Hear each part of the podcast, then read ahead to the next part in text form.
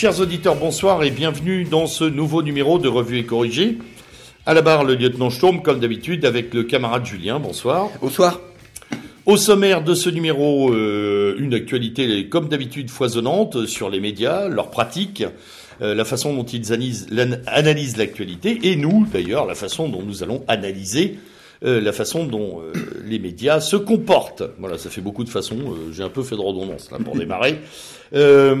alors, avant de dérouler notre programme qui se partage en trois points, les médias, l'international et le national, je crois, mon cher Julien, que tu voulais faire maintenant, hélas, une de nos traditionnelles dédicaces de début d'émission pour des faits euh, absolument euh, dramatiques. Oui, je, je, ne vais pas euh, déroger à cette règle malheureuse que nous sommes attribués avec le lieutenant depuis quelques numéros, pour évidemment dédier cette émission à Désiré Mariottini, jeune femme romaine torturée, violée, assassinée évidemment par des chances pour l'Italie et euh, une autre jeune femme de Forlani, euh, Sarah Bono, euh, tout, exécutée, parce que le terme est quasiment le, bon, dans les mêmes dans les mêmes conditions. Voilà, c'est à, à elle deux que je pense, et bien évidemment à toutes les autres que je ne peux pas citer, qu'elles soient françaises, allemandes, autrichiennes, etc., etc. Voilà. Donc euh, c'est à L2 que nous pensons et, et au-delà d'L2 oui, à toutes les à toutes, euh, à toutes, toutes ces jeunes femmes victimes euh, évidemment de ces vagues migratoires clandestines de d'assoiffés et de oui j'ajouterais d'ailleurs J'ajouterais d'ailleurs à, ce, à, ce, à ce registre, avant de passer à un autre, euh, le, le, verdict qui a été fait sur l'affaire de Rosseram, euh, puisque le gang de Pakistanais euh, est passé en procès, a été, euh, Dieu soit loué, euh, condamné à des peines de prison importantes. je rappelle quand même que 1500 jeunes femmes sont, sont, passées sous les fourches de ce, de ces, de ce gang barbare. Voilà, donc avec avec la compromission euh, quasi complète de l'appareil administratif et policier britannique qui, par peur de racisme, Euh, a éludé, euh, a contourné cette question pendant presque dix ans, hein, si mes souvenirs oui, sont tout à fait. À, Rotherham, comme comme à Telford. Et Oui. Donc avant de commencer euh, cette émission, j'ai demandé l'autorisation, si je peux dire, bon, à, à, au lieutenant de, de immédiatement donné évidemment de commémorer le, le 30e anniversaire euh, du décès de Jean-Pierre Stirbois. Euh, à titre personnel, j'ai rencontré Jean-Pierre euh, euh au début des années 73-74, quand il était militant de la cause solidariste. C'était un militant comme on n'en fait pas des tonnes. Il était à l'époque imprimeur, il se baladait en train aux quatre coins de, de la France pour euh, l'imprimerie euh, familiale, dont il euh, s'occupera après à plein temps. Jean-Pierre est décédé le 5 novembre 1988 dans un accident de voiture. Enfin, on va dire ça comme ça. Avec des tas de je, j'ai beaucoup de... Nos chemins sont, se sont un peu séparés dans la mesure où, pour ce qui me concerne, j'ai pu se rallier la, la, tendance incarnée par François Duprat, et il n'est pas secret que François, même s'il avait permis l'arrivée de l'Union solidariste dans le cadre du Front National, n'était pas en très bons termes avec, euh, avec Jean-Pierre. Euh, mais j'espère que au moment où nous commémorons le 30e anniversaire donc de son décès et le 40e anniversaire du décès de François Duprat, euh, tous les deux là-haut euh, se seront réconciliés, comme je le souhaite D'ailleurs, pour toute la famille nationale. Exactement, la paix des braves. Donc, euh, évidemment, nous saluons la mémoire de, de Jean-Pierre Stirbois aujourd'hui et nous plaçons également cette émission sous son digne patronage. Tout à fait. Voilà. Alors, premier point, chapitre euh, pavé euh, que nous jetons euh, à la face du monde médiatique euh, euh, une petite analyse justement de cette galaxie, oui, alors euh, de ces atermoiements, de ces on va bobos. faire, oui, on va faire une, une analyse en, en, deux parties, une analyse sur certains comportements de médias dont on va parler, et puis un autre sur un traitement médiatique de certaines affaires. Alors, sur le comportement médiatique de certains médias, je pense qu'il est intéressant de regarder ce qui se passe au monde. Oui, oui, oui. Euh, dans une émission précédente, avec le lieutenant, nous avions évoqué la figure de M. Kretinsky, euh, qui est donc cet oligarque tchèque, euh, nourri à la sauce de, de l'énergie, on va dire, tchèque et d'une façon générale des pays d'Europe centrale. Ce monsieur Krasinski avait investi dans les titres de presse Lagardère, Elle, Télé 16 jours, etc., pour en devenir propriétaire, et aussi dans l'hebdomadaire Marianne, dont nous allons parler après.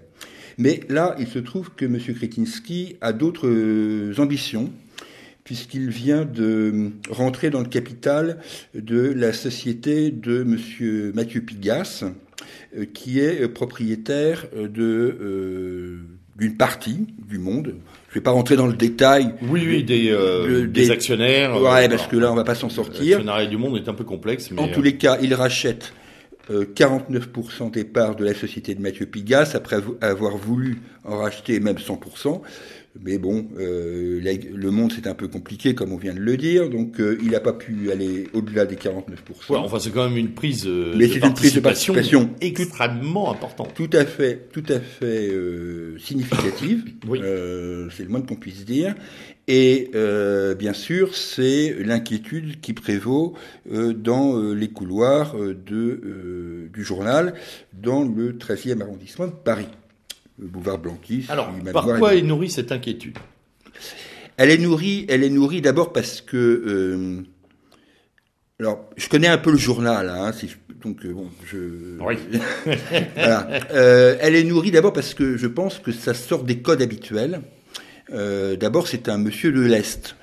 Il est clair que le journal, dès qu'il voit arriver quelqu'un de l'Est européen, est un peu inquiet vu euh, la euh, dérive atlantiste euh, que ce journal a subi depuis, on va dire maintenant, une bonne vingtaine d'années, l'arrivée de capitaux tchèques d'un prétendu oligarque, ce qui est possible. Hein, oui, oui, oui. Bon, après, sur ce personnage, nous, on a un peu gratté l'émission précédente. Oui. Il peut y avoir quelques préventions. on peut avoir, oui, on peut avoir quelques préventions sur la montée spectaculaire de sa fortune dans euh, dans le, le, spectre des privatisations euh, de l'est européen, pour mmh. faire euh, pour faire court. Néanmoins, même si il a dû donner des gages au grand capital, il est quand même un peu inconnu au bataillon des capitalistes français et des journalistes français, parce que les journalistes français ont quand même un gros problème, c'est qu'ils ont oublié de travailler et que euh, ce, personnage leur est un peu étranger. Du coup, tout le monde se raidit euh, dans le cadre de, de, de, la vénérable institution vespérale, et, et euh, tout le monde se raidit et se demande euh, si d'aventure, on ne sait jamais, il n'y aurait pas imprimé un tournant allez, populiste, disons les gros mots, hein, mmh. imprimé au journal, ce qui évidemment euh, serait, euh, serait symboliquement assez, assez euh, croustillant, on va dire ça comme ça. Oui, d'autant que ce monsieur intervient quand même de manière euh, assez directe dans la presse de son pays également. Hein. Oui, oui, tout à fait. Il est, il est actionnaire de nombreux titres de presse euh, tchèques. On sent que j'ai entendu de scandales particuliers d'ailleurs hein, sur, sur, le sujet. Je crois qu'il est... Il est, il est agressif au sens des marchés, mais pas... Oui, oui, voilà. voilà. Et donc euh, l'arrivée de cette personne, de façon massive, parce que là on parle pas de titres mineurs, hein, on parle de, donc, je parlais de, je parlais de ces jours de elle, de, Marianne et là maintenant du Monde, on n'est pas dans des titres anecdotiques, on c'est pas pif gadget quoi. Non, on est en plein paf. Hein. Oui, on est, euh, pardon, euh, en plein paysage PPF, hein, voilà. la presse française. Donc tout le monde est un peu émoustillé sur cette affaire. le pôle d'indépendance du Monde euh, ce qui est un gros le sacro-saint regroupement euh, des, euh, des gardiens de la vertu, hein, on va dire ça comme ça. Qui se parle beaucoup, qui se parle et, elle est ravie parce qu'elle a reçu une lettre d'engagement de la part de Monsieur Kretinsky sur sa montée dans le capital et, et, une lettre concordante de Monsieur Pigas. Bon, euh, on sait assez bien ce que valent ces lettres d'engagement. euh, donc on verra. C'est une affaire à suivre mhm. euh, pour ce qui est considéré encore comme euh, un quotidien, pour moi, de déférence, mais encore, paraît-il, de référence. C'est d'ailleurs intéressant de voir, parce que c'est pour ça aussi qu'ils sont inquiets, euh, l'évolution euh, récente, de Marianne. très récente, de Marianne. bon, Natacha Polony, on, la connaît, euh, on a ou de l'admiration pour elle ou des préventions à son égard, ça c'est Parfois de l'agacement. Euh, parfois de l'agacement, parfois un petit côté d'honneur de leçon professoral lié à, à son métier d'origine. néanmoins, depuis ces dernières semaines, je reconnais qu'il y a des titres de Marianne ou des articles de Marianne qui vont non pas dans le populisme, n'exagérons rien, mais dans un espèce de retour à un national chevènementisme, on va dire ça comme ça, qui illustre d'ailleurs très bien le numéro qui est en kiosque au moment où nous enregistrons, où Jean-Pierre Chevènement euh, fait une longue digression euh, sur l'Union européenne. Donc il y a eu un changement de ligne éditoriale de Marianne qui se fait. Oui, qui est, assez flagrant et qui, est, rapide d'ailleurs. Assez hein. flagrant, assez rapide. Quelques semaines. Hein, tout à fait. Et euh, évidemment, le monde, voyant la, cruelle arrivée du Cruella euh, et, de son euh, et de son mentor Perigo Légas, peut-être même à la chronique gastronomique du Monde, euh, s'affole. Bon. Euh, c'est vrai qu'ils ont, ils ont, ils ont pas tort, de, parce qu'effectivement le, le, Marianne de Renaud Dely à la sauce, on va dire, allez, maçonnico-socialiste, hein, pour faire rapide, héritier culturel de libération, euh, ça semble désormais, maintenant, même au bout de deux mois, un peu lointain. Est-ce que l'on revient aux Marianne première mouture? Alors, Natacha Polony, euh, pour l'avoir écouté euh, sur son parcours, a toujours dit que son maître en journalisme était Jean-François Kahn. Ce que je peux intégrer, je peux comprendre, car dans, son optique bien sûr, hein, qui n'est pas la mienne, mais euh, bien sûr. Euh, euh, Jean-François Kahn, quoi qu'on puisse penser de l'homme, avait quand même une ligne. Alors cette ligne nous paraît à nous totalement fantasmagorique, ce qui est la fameuse ligne du centrisme révolutionnaire, mais il y avait une ligne et je dois le reconnaître, un talent un talent d'écrivain, un talent de pamphlétaire qu'on ne peut absolument pas lui, lui nier. Euh, Jean-François Kahn, d'ailleurs, récemment, dans une émission, a dit qu'il ne pourrait pas écrire dans le Marianne d'aujourd'hui, c'est-à-dire le Marianne de Renaud Dely. Mhm. Euh, voilà. Donc qu'il y ait un retour à ce qui avait fait à l'époque la fortune euh, de l'hebdomadaire n'est pas du tout impossible.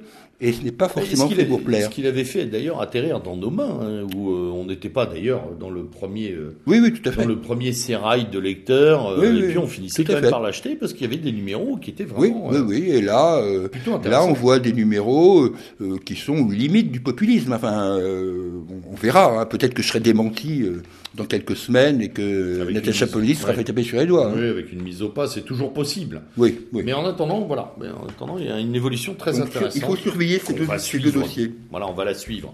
Alors ensuite, traitement oh. médiatique. Oh, oui, non. Un, petit mot, sur le média. Un petit mot sur le média. Ah oui, le média, oui. parce que eux, ils, font très fort. Hein.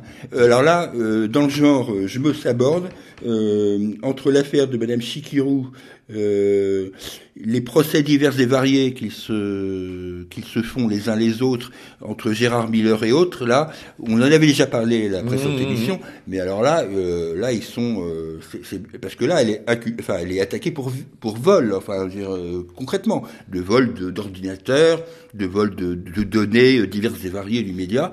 là, ils, ils, ils, partent en vrille. Enfin, on aura l'occasion de revenir sur les médias ultérieurement, mais je je suis assez étonné quand même de leur capacité à se foutre sur la gueule euh, royalement. à l'autodestruction. Ah oui, parce que là, je pense pas qu'ils y survivent longtemps. Euh. Ah, ça paraît, ça paraît mal engagé. Hein. compliqué, hein. Ça paraît mal engagé. On est, sur un média fugace là, ah, oui, oui. qui aurait eu à peine le temps de, de, de, de s'élaborer avant de s'éclipser. Hein. Euh, c'est assez intéressant. Alors oui, je disais traitement médiatique. Oui, traitement médiatique. Oui. Eux et traitement institutionnel ou médiatique, les deux. Oui, les deux. Ce qui, oui, quand, quand, on parle de traitement médiatique, je voulais faire allusion euh, à la, au, trio. Euh, Onfray Zemmour Tadei. Euh, Michel Onfray a commis euh, une lettre euh, au vitriol. D'ailleurs, je l'avais déjà dit euh, sur la première lettre à l'émission précédente. il faut dire qu'il n'y a pas été la seconde, oui, la seconde est costaud. Ah, il, il, a, été quand même fort, quoi. Drôle. Bon, et drôle. Enfin, moi, Enlevé, moi j'ai bien, moi j'ai bien aimé. Plutôt bien balancé. Oui, plutôt bien balancé. Bon. Et donc mal reçu. Et donc mal reçu et mise à l'écart je prends volontairement ce terme euh, et je, m'en expliquerai après. Ensuite, il y a évidemment l'affaire Zemmour. L'affaire Zemmour, c'est-à-dire la mise à l'écart, là encore, euh, d'Éric Zemmour, de, en gros, de l'antenne de RTL, euh, encore qu'il apparaissait, je l'écoutais encore ce matin face à l'inénarrable Nicolas Doménac. Euh, bon, euh, suite, enfin, préventivement, de la part de la direction de RTL à son, livre sur le destin français. Et puis Tadi, Tadi qui, pardon, qui est lui mis aussi à l'écart euh, de, des chaînes euh, publiques et qui se retrouve aujourd'hui à animer Interdit d'interdire sur euh, Russia Today. J'emploie volontiers ce terme de mise à l'écart car le titre de Valeurs actuelles disant la censure me paraît particulièrement exagéré. Euh, on ne peut pas dire que ces gens-là soient interdits de parole comme euh, Alain Soral, Dieudonné ou d'autres peuvent être interdits. Euh, c'est absolument incomparable. C'est-à-dire que il est vrai que tant Michel Onfray que Éric Zemmour que Frédéric Tadei ne sont pas les bienvenus, certes, sur des chaînes du service public. Enfin, on ne peut pas dire qu'on ne les entend pas. Non, on peut parler d'une forme d'ostracisme euh, institutionnelo-médiatique, avec des fermetures de portes, avec des contraintes, des tracasseries. Des tracasseries, voilà. Oui, des tracasseries.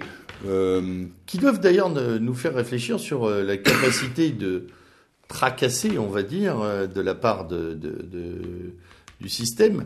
C'est-à-dire qu'à un certain moment, euh, l'ampleur médiatique fait que c'est très difficile quand même de d'empêcher. Oui. Et puis il y a ce second canal qui est euh, qui est ouvert par Internet, qui fait quand même que euh, ben, on parlait tout à l'heure de la de la lettre de Donfray. Je j'ai plus les vues en tête, mais euh, la simple vidéo de cette lettre a cartonné. Ah oui. Voilà. il y a aussi cette espèce de vase communicant. Hein. Vous m'interdisez, je continue ailleurs. Et je, je, je ferai la même réflexion à un degré moindre avec l'émission Interdit d'interdire de Frédéric Tadei. Bon, globalement, Russia Today est une, une chaîne confidentielle. Hein. Euh, néanmoins, le fait d'avoir euh, autour de la table, bon, c'est pas ma tasse de thé, mais Annette Lacroix-Rise, euh, euh Badiou, ou pour des schémas qui... Ah, Badiou, c'est toujours intéressant. Oui, voilà, c'est toujours intéressant. Ou d'avoir Frédéric Bousquet, euh, ou d'avoir euh, Olivier Delamarche dans un autre registre qui m'est plus proche. Euh, je, je, trouve ça plutôt plutôt intéressant d'avoir des vraies émissions de débat. Quoi. Alors, il n'est pas non plus l'exclu. Il euh, faut pas exagérer. il a toujours antenne ouverte sur Europe 1, que oui, je sache. Oui, oui, bien sûr. Donc, parler de censure comme le fait Valeurs Actuelles me paraît un peu disproportionné par rapport à ceux qui vivent une réelle censure on, est, on est quand même sur un, des degrés, on va dire. Alors par contre, euh, euh, les médias ne se sont pas euh, fermés au fait que ces décisions émanent directement quand même du pouvoir politique. Ça, on l'a lu. Oui, c'est quand même une forme de progrès. On arrive quand même à lire des choses intelligentes de temps en temps, et on a effectivement lu que euh, les, la grogne euh, et les, euh, les, et les tentatives d'intimidation, parce qu'on peut les appeler comme ça aussi, médiatiques, venaient de l'Élysée. Oui, très directement. Oui, oui, ça c'est clair. En tous les cas, sur l'affaire. Et plus personne ne s'en cache. Sur l'affaire Onfray, c'est tout à fait clair, puisque Michel Onfray a été censuré sur une émission médicale. On se demande bien pourquoi. ça n'avait absolument aucun ça n'avait, rapport. Oui, aucun rapport. C'était lié à son AVC. Ça n'avait absolument aucun rapport avec sa prise de parole contre Emmanuel Macron. Je voulais dire aussi un mot en termes de traitement médiatique sur la mort de Robert Forisson. Oui. D'abord, d'abord parce que j'en parle de la mort de Robert Forisson, euh, contrairement à beaucoup d'autres. Euh, j'ai suivi l'affaire, j'ai été au courant du décès du, professeur Forisson euh, assez tôt dans la matinée de ce lundi. Et donc, il devait être voilà, les 7h30, 8h du matin.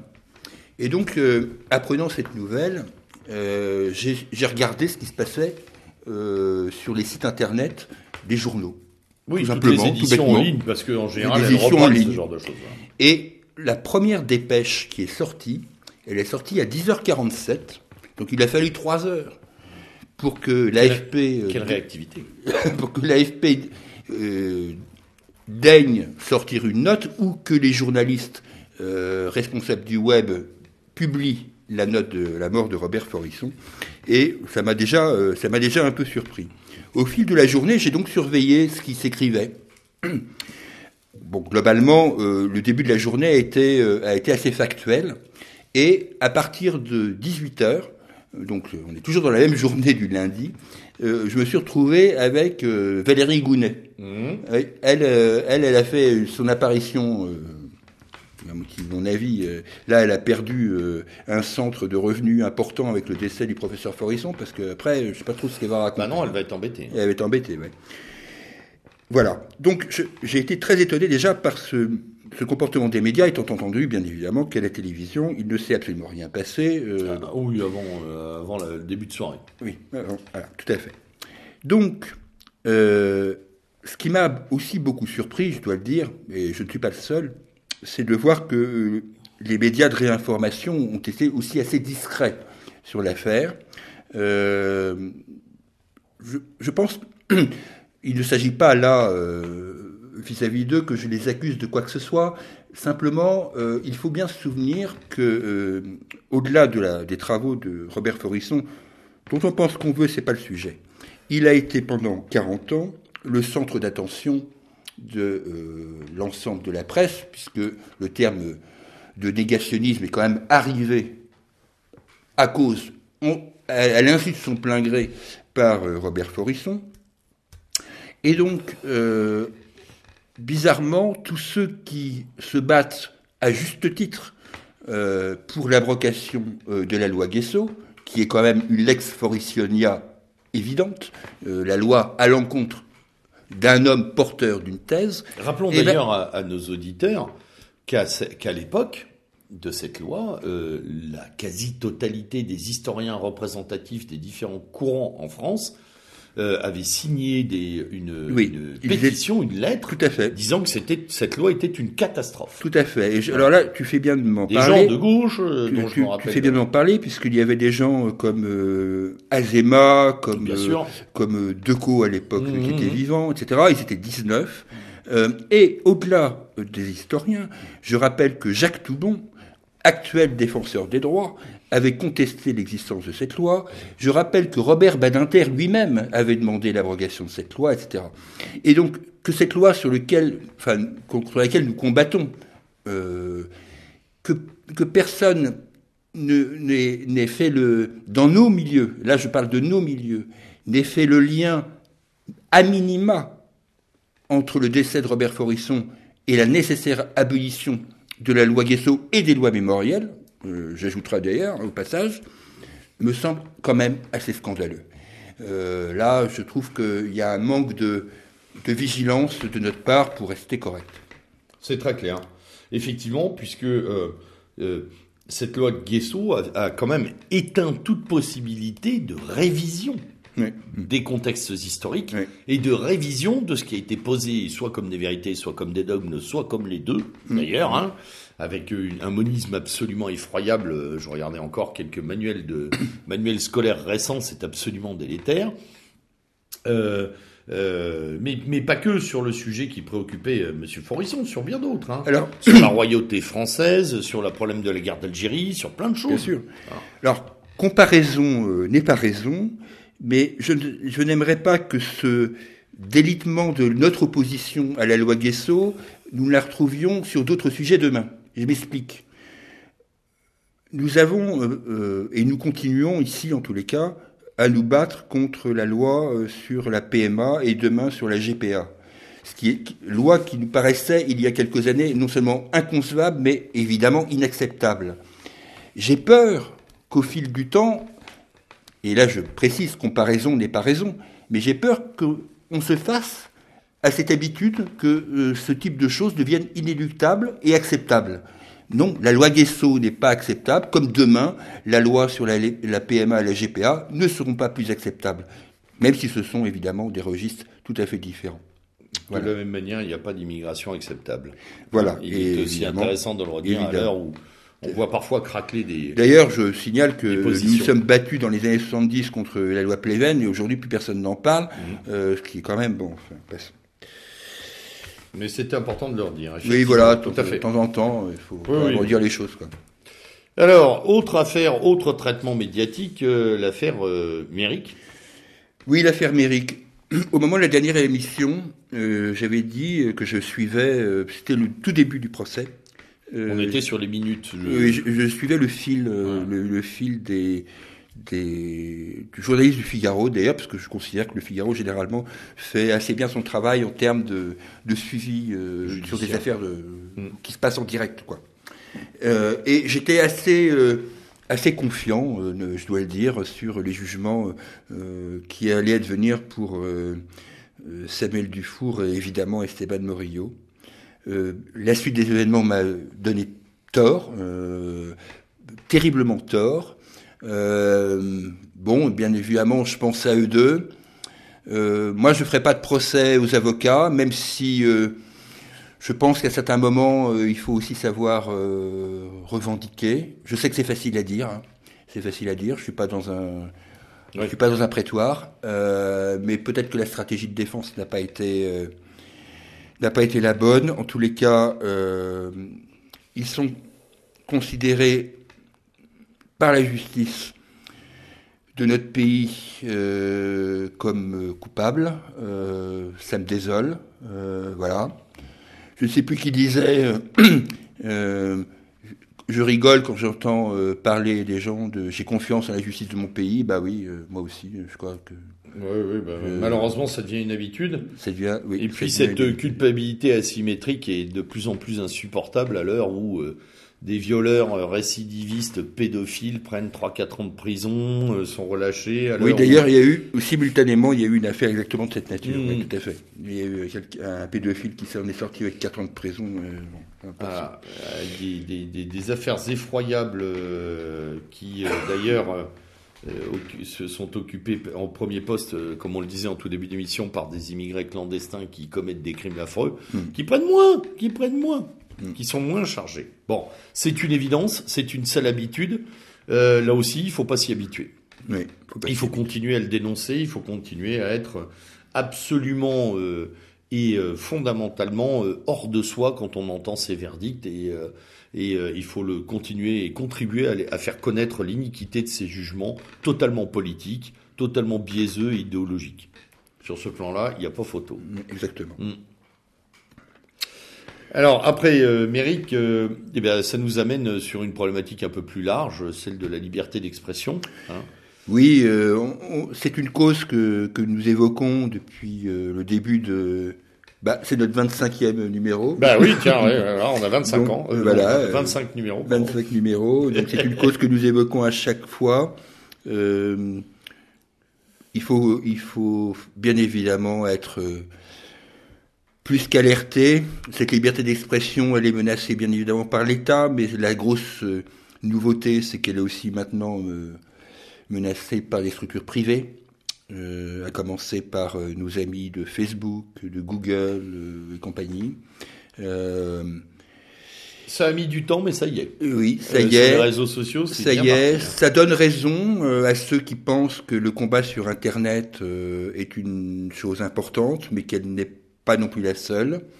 Ça veut dire qu'il faut aussi ne pas oublier notre, vieux notre vieille structure et surtout nos réseaux nos réseaux euh, de camarades, d'amitié, euh, pour que le, message continue à passer, parce que si demain euh, le blocage s'effectue sur, sur l'Internet, voire sur les moyens de paiement, puisqu'on voit ça aussi bien évidemment sur PayPal et compagnie, oui, parce que c'est un ensemble. Oui, voilà, c'est un ensemble. C'est l'idée et le porte-monnaie. Hein, c'est les deux qui sont touchés. Hein. Oui, tout à fait. Il faut, il faut se préparer à, cette guerre-là. qui, à mon avis, va encore se renforcer. Donc on, est, on en est qu'au début, même si c'est déjà assez sévère pour certains de nos camarades qui sont directement, ah, directement impactés. effectivement, il y a déjà eu des premières victimes, de premières victimes lourdes d'ailleurs, hein, voilà, qui n'ont plus ni de moyens d'expression ni de moyens de développer financièrement des, des, alternatives médiatiques. Oui, tout à fait. Euh, et il ne faut pas se faire d'illusions. Hein. À un moment, on va tous passer dans le. On va tous passer à la casserole. À Méridien Zéro, on en est très conscient et on est euh, voilà, on est prêt à recevoir euh, la charge à un moment où elle va se manifester. Ça fait pas de doute. Il faut, faut bien faire attention à ce qui s'est passé qu'on l'a intégré, mais ce qui s'est passé sur TV Liberté, il faut, absolument pas mésestimer la campagne qui s'est montée contre égalité et réconciliation, etc. Mmh. dire, on a de multiples exemples. Donc, euh, euh, soyons, euh, soyons souples dans nos, dans nos modes de fonctionnement. N'oublions pas ce qui a fait aussi notre force militante. Et quand je parlais de Jean-Pierre Stierbois tout à l'heure, c'est aussi à ça que je pense, c'est-à-dire au renforcement de la structure de terrain et de nos propres solidarités. Oui, avec un point extrêmement important, la formation. Tout à fait. La hein, formation, chose qui a été malheureusement bien abandonnée par ceux qui auraient dû en être les. Euh, en aucun cas, Internet ne peut remplacer euh, des, euh, des cycles, des séquences et l'organisation de formations régulières auprès des militants ou auprès des groupes de sympathisants ou de gens conscients. Voilà. Il faut porter la bonne parole partout. J'adjure d'ailleurs ceux qui qui sont en, tête du mouvement national, euh, quoi qu'on en pense, en l'occurrence je pense là au Rassemblement national, de revenir à ses bases, euh, parce que c'est eux qui ont la masse de, de manœuvre la plus importante. Il serait temps qu'ils reviennent aux fondamentaux. Oui, c'est un vœu. Euh, oui, bref. Bon, oui, bah, oui, mais.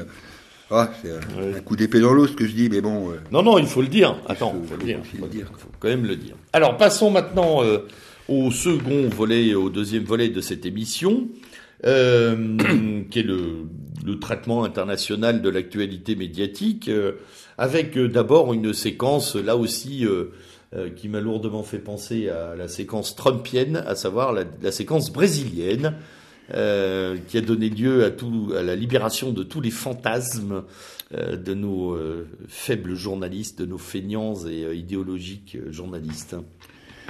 Oui, horreur, malheur sur Rio de Janeiro. Euh, ça a été euh, pendant 15 euh, jours avant l'élection et toujours aujourd'hui au moment où on parle, le déchaînement contre Jair Bolsonaro. Ah, il faut, il faut être honnête, on est, on partagé dans cette affaire. Hein. on est partagé d'abord parce que rien que de voir la tête des journalistes annonçant la victoire de Jair Bolsonaro, bon, évidemment, on pouvait pas ne pas réprimer un sourire. Enfin, c'était évident. Maintenant, euh, il y a beaucoup à dire. C'est le moins qu'on puisse dire. Effectivement, le, fait, euh, en tout cas pour nous, euh, dans, dans, les alternatives radicales, que nous souhaitons prôner, le fait de euh, le fait de ne pas bouder son plaisir devant un établissement médiatique en proie à des atermoiements bien pensants, etc., ne signifie pas un blanc-seing et ne signifie pas que l'on devienne aveugle à, à la qualité, à la capacité et au profil des gens qui se disent anti-système. Oui. Il y a, il y a de tout. Oui. Hein. Ça concerne Bolsonaro, mais je pas que lui. ce que hein. disait Bardèche sur les fausses oppositions, sur les choses qui ressembleront à, à, des choses que nous aimons mais qui ne le sont pas réellement, etc., etc. Bon. Euh, moi, ce que je constate médiatiquement, et c'est là-dessus qu'à mon avis il faut qu'on travaille, euh, c'est pourquoi, euh, la question euh, fondamentale, c'est pourquoi est-ce que euh, tout le monde est monté au créneau contre Bolsonaro? Ou Bolsonaro, je sais plus comment dire. Bolsonaro. Bolsonaro, oui, voilà.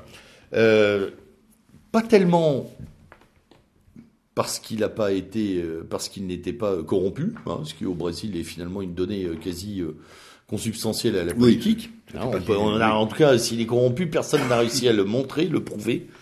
Euh, probablement pas non plus par sa qualification première d'extrémiste de droite et ses, et, et, ses nombreuses sorties absolument délirantes médiatiques, voilà, ses attaques qui sont parfois de, de pure provocation. Mais à mon avis, euh, comme il est finalement très systémo-compatible, euh, puisqu'il est lié au grand capital, il est plutôt ultra-libéral, etc. À mon avis, c'est bien plus parce que c'est un blanc finalement. Hein. Mm. C'est un blanc hétérosexuel, c'est un mâle hétérosexuel blanc, et c'est peut-être ça qui a été attaqué, plus que tout le reste. Euh, c'est finalement cette figure mélange mélange de toutes les haines euh, patri enfin des, des féministes, des, des, des, minoritaires, des machins, etc.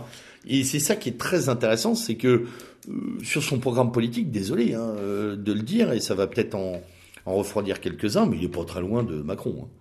Non, oui, il faut être très honnête. hein, à, la, à, la, sauce brésilienne, c'est-à-dire avec un peu plus de poigne, parce que son pays c'est un vrai bordel ambulant, donc euh, voilà. Euh, mais il n'est pas très loin. La feuille de route de Bolsonaro, je l'ai relue. Oui, oui. On est quand même sur un truc euh, entre Margaret Thatcher, Macron. Oui, euh, oui, assez Margaret Thatcher. Ouais, assez ouais. Margaret Thatcher, ouais. première mouture, ou Reagan, ou Reagan deux premiers, les deux premières années de Reagan. Bon, enfin, il n'y a pas, voilà. Il n'y a pas, enfin, il n'y a pas à tortiller, c'est pas de chez nous. Absolument pas. Par contre, il fait, voilà, il fait, euh, il fait une mise en valeur euh, d'un certain conservatisme moral, d'une certaine dureté sécuritaire. Sociétale aussi, il faut dire. Et sociétale. sociétale. Euh, qui est d'ailleurs très étonnante, puisque euh, les reportages et les journalistes avaient beaucoup de mal à recueillir ces, euh, ces opinions. Les reportages dans les favelas d'ailleurs de Rio avec ces gens d'une extrême pauvreté et de toutes les couleurs de l'arc-en-ciel brésilien qui disent on va voter Bolsonaro, c'est oui. un ras-le-bol. Oui, oui. Ça, ça les a quand même. Je pense que ça, a fait, peur aux, ça a fait peur aux médias de ouais. voir que d'après les sondages post post électoraux, euh, 30% de cette population a voté ouais. euh, pour Bolsonaro, alors que théoriquement, euh, on nous disait que pas une femme ne voterait pour Bolsonaro, hein, et euh, évidemment pas un métis ou pas un, un black brésilien, donc euh, ou une minorité autre brésilienne. Euh, bilan des courses, ça fait 55% des voix. Euh, moi, ce que j'ai pas compris dans, la, dans leur affaire, euh, à nos journalistes français, c'est qu'ils n'ont pas intégrer le fait qu'un pays qui vit avec 64 000 meurtres par an, à un moment, il se passe quelque chose.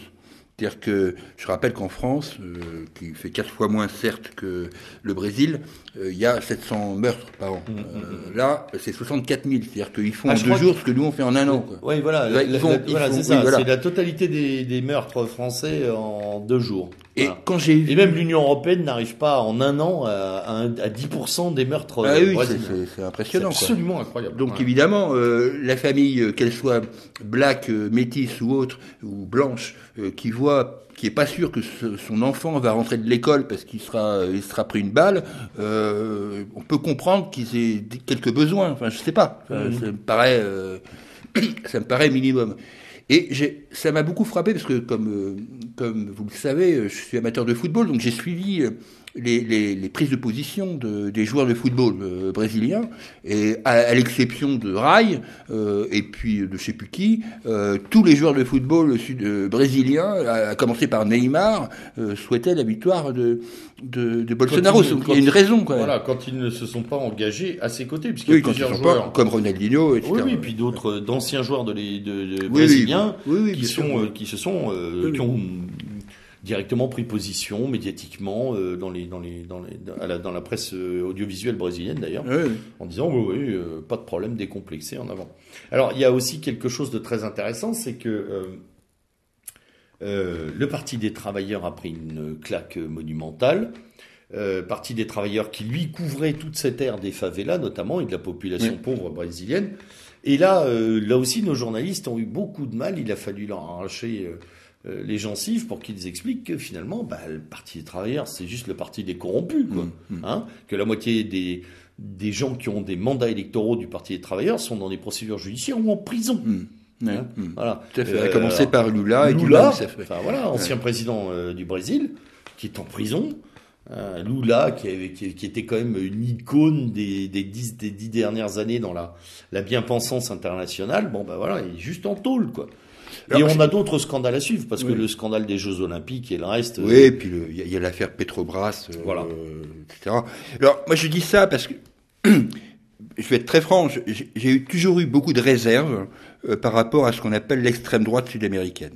Euh, parce que euh, la bourgeoisie comprador, parce que la CIA, parce que plein de choses. Donc, hormis, hormis, ce qu'on disait aussi il y a quelques émissions, Milton Friedman, l'école de Chicago. Tout à fait, les Chicago Boys. Bah là, là, on est en plein dedans. on est en plein, dedans. Hein. depuis Pinochet, c'est toujours la même sauce. Hein.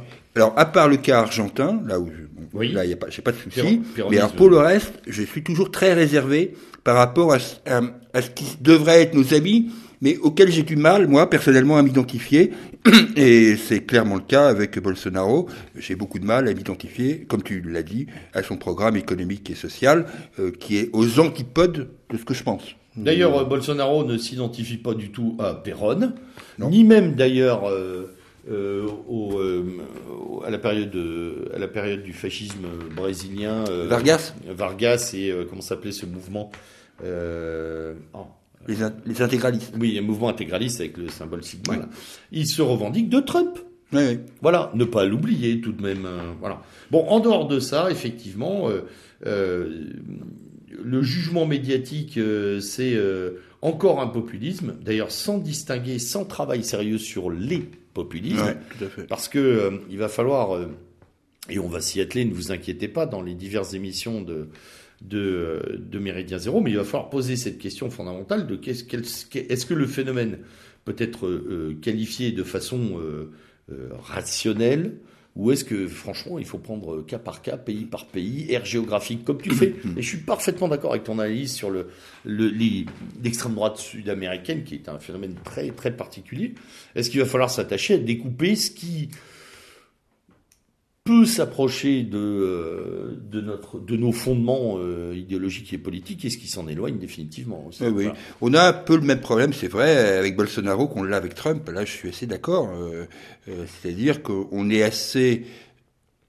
On a envie de dire que que c'est notre camp et, et, en plus on sait que c'est pas le nôtre quoi tu vois c'est et là il faut se garder de, les, de, de, de ce sentiment de cette émotion tout à fait il faut il faut que euh, notre... qui, est une réaction négative à ce que proposent les médias d'ailleurs. Ouais, Oui, hein, oui, parce que les médias sont dans la détestation et par euh, par un peu réflexe pavlovien, on aurait envie d'être dans l'adhésion. Il faut faire très attention à, ça. Il faut faire gaffe à ça. Y compris avec les populismes européens. Euh, oui, oui, c'est valable aussi pour les Gerd Wilders et compagnie. Voilà, exactement, c'est ce que j'allais dire. Ou pour même une partie de la, droite nationale autrichienne, etc. Oui, oui, tout à fait. Hein, sont très, très loin. Ça, on en reparlera. Fondamentaux, on en reparlera.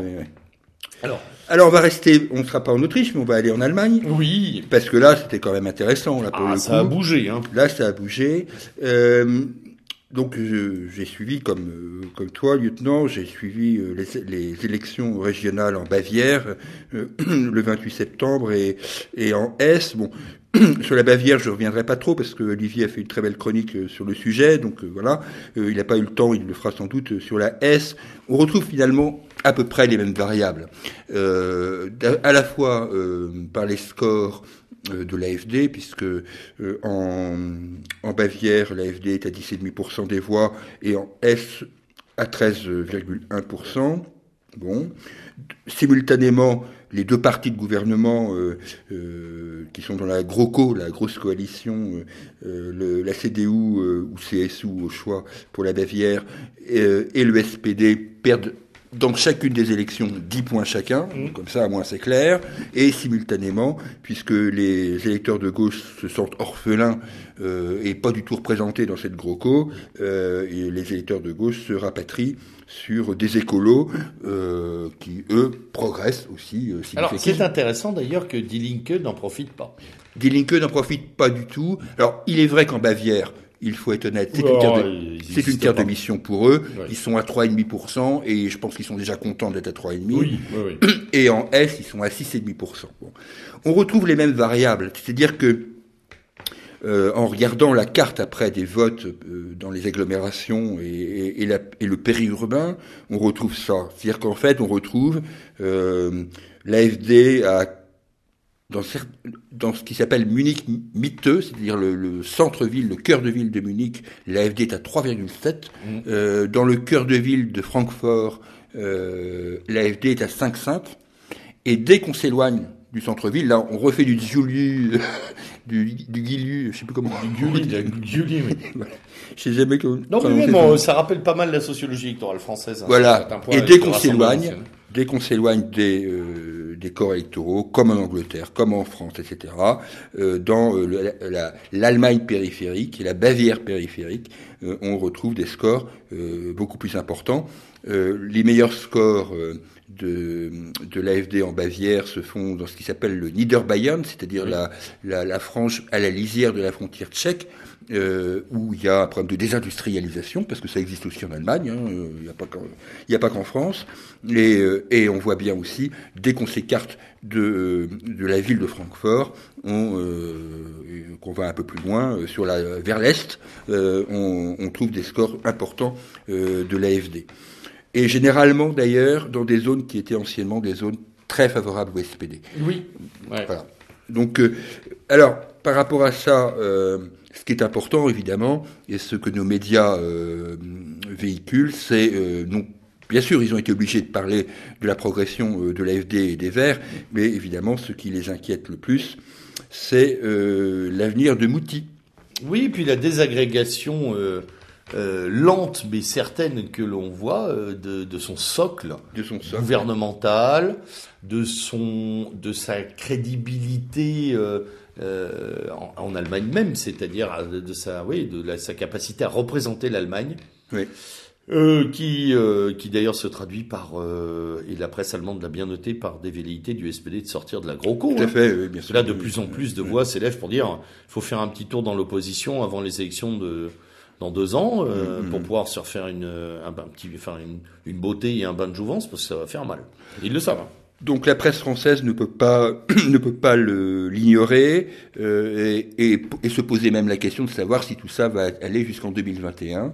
Euh, ça, on peut pas dire le contraire. Ah oui, là, moi, on se pose clairement la question oui, avec sa démission de la présidence de de la CDU. De la CDU, oui. C'est quand même une décision historique. Oui.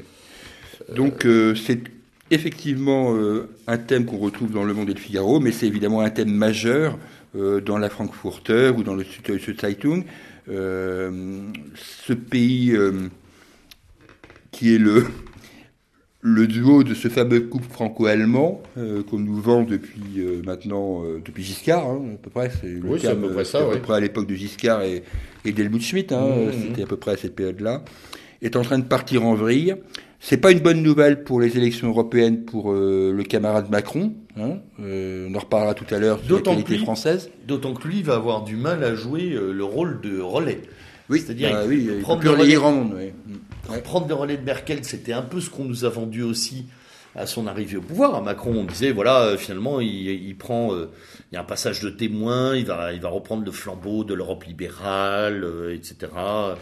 Euh, on le verra tout à l'heure quand on va traiter le national. Euh, Macron est dans une séquence euh, cataclysmique pour lui, donc ouais. il n'est pas en position de force non plus. Mm.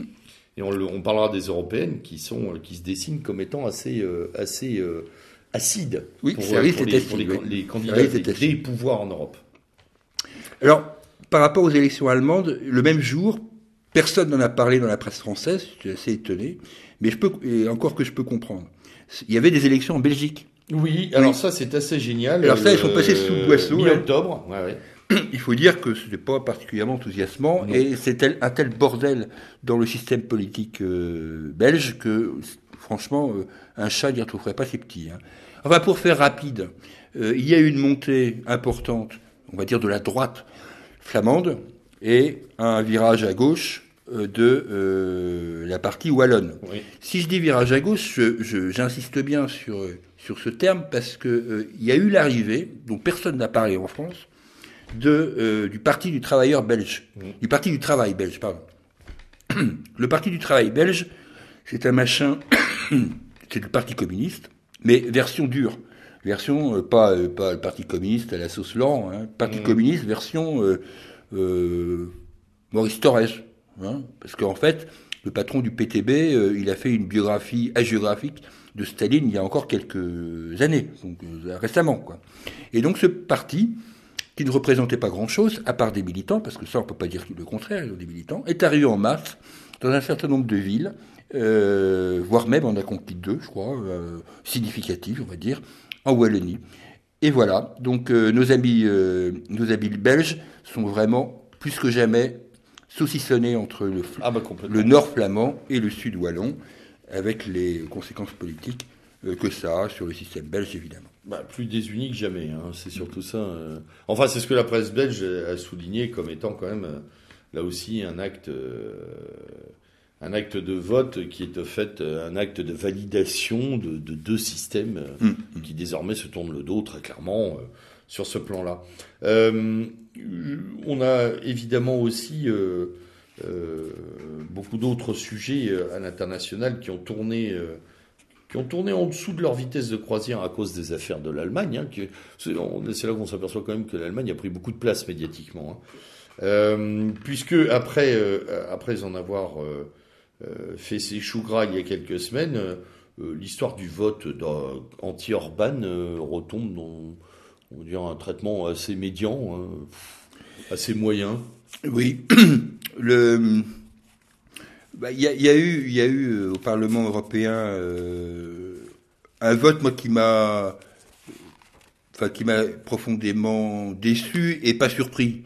c'est le vote effectivement, comme tu l'évoquais tout à l'heure, le vote de certains députés autrichiens euh, proches du Parti conservateur euh, de M. Kurz, euh, qui s'est donc opposé à, à, Orban dans le cadre de, ce vote, alors que je crois que ceux du, du FPE, de, de Strache, eux, étaient contre les sanctions. Oui. Donc, je m'attendais quand même à ce que l'Autriche, qui par ailleurs vient de dire qu'elle allait se retirer euh, de la commission de l'ONU sur l'immigration, mmh. si j'ai bien. Oui, oui c'est ça, oui, oui hein c'est une décision. Euh, je trouve que la position de l'Autriche, là, n'a pas été extrêmement claire, euh, faire rapide. Et ça me laisse toujours un peu méditatif, mais ça n'est qu'une fois de plus, sur cette fantasmatique union des droites. Oui, oui, voilà. c'est ce qu'on disait tout à l'heure. Hein. C'est toujours pareil, au cas par cas, on voit se révéler quand même des, euh, des, systèmes de pensée et des orientations qui sont très différentes les unes des autres là-dessus. Y compris dans la, euh, la, coalition au pouvoir en Autriche, puisque euh, les conservateurs ont voté des sanctions alors que le, la majorité des gens du FPO les ont, les ont condamnés. Ils ont, bon, ils ont peu le choix de gouverner ensemble, mais ce qui montre là aussi des limites, des limites à l'entente conservatrice qu'on nous vend euh, d'ailleurs euh, comme étant une des sorties honorables euh, du marasme dans lequel nous sommes. autre, autre bras de fer, si je puis dire, puisqu'on a quand même, on en a quand même trois, trois très lourds en Europe. On vient de parler de Orban, hein, qui, est, qui avec ses alliés polonais est très clairement face à l'Europe merkelienne et, et macronienne. C'est celui de l'Italie. Euh, ça, c'est un, autre bras de fer qui est entré dans une phase très contractée, très violente, même médiatiquement. Hein. Oui. Euh, on peut parler du clip qui est sorti, euh, clip gouvernemental pour les élections européennes. oui. Clip de 30 secondes où on, le quatrième titre dit Union européenne, union ou désunion ou je ne sais pas quoi, ou, et on voit évidemment deux figures apparaître sur, oui, ce par hasard, on les connaît. Voilà. Euh, Orban et, et Salvini. Et Salvini. ouais. Euh, là, la problématique italienne, on, on, commence à rentrer dans le dur. Euh, nous sommes au mois de novembre. On rentre dans les périodes budgétaires.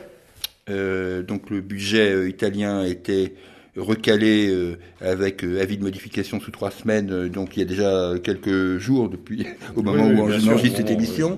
On est, on est, déjà à la moitié du. Oui, la moitié du, du, du, délai ou du, ouais, du timing. Il est certain que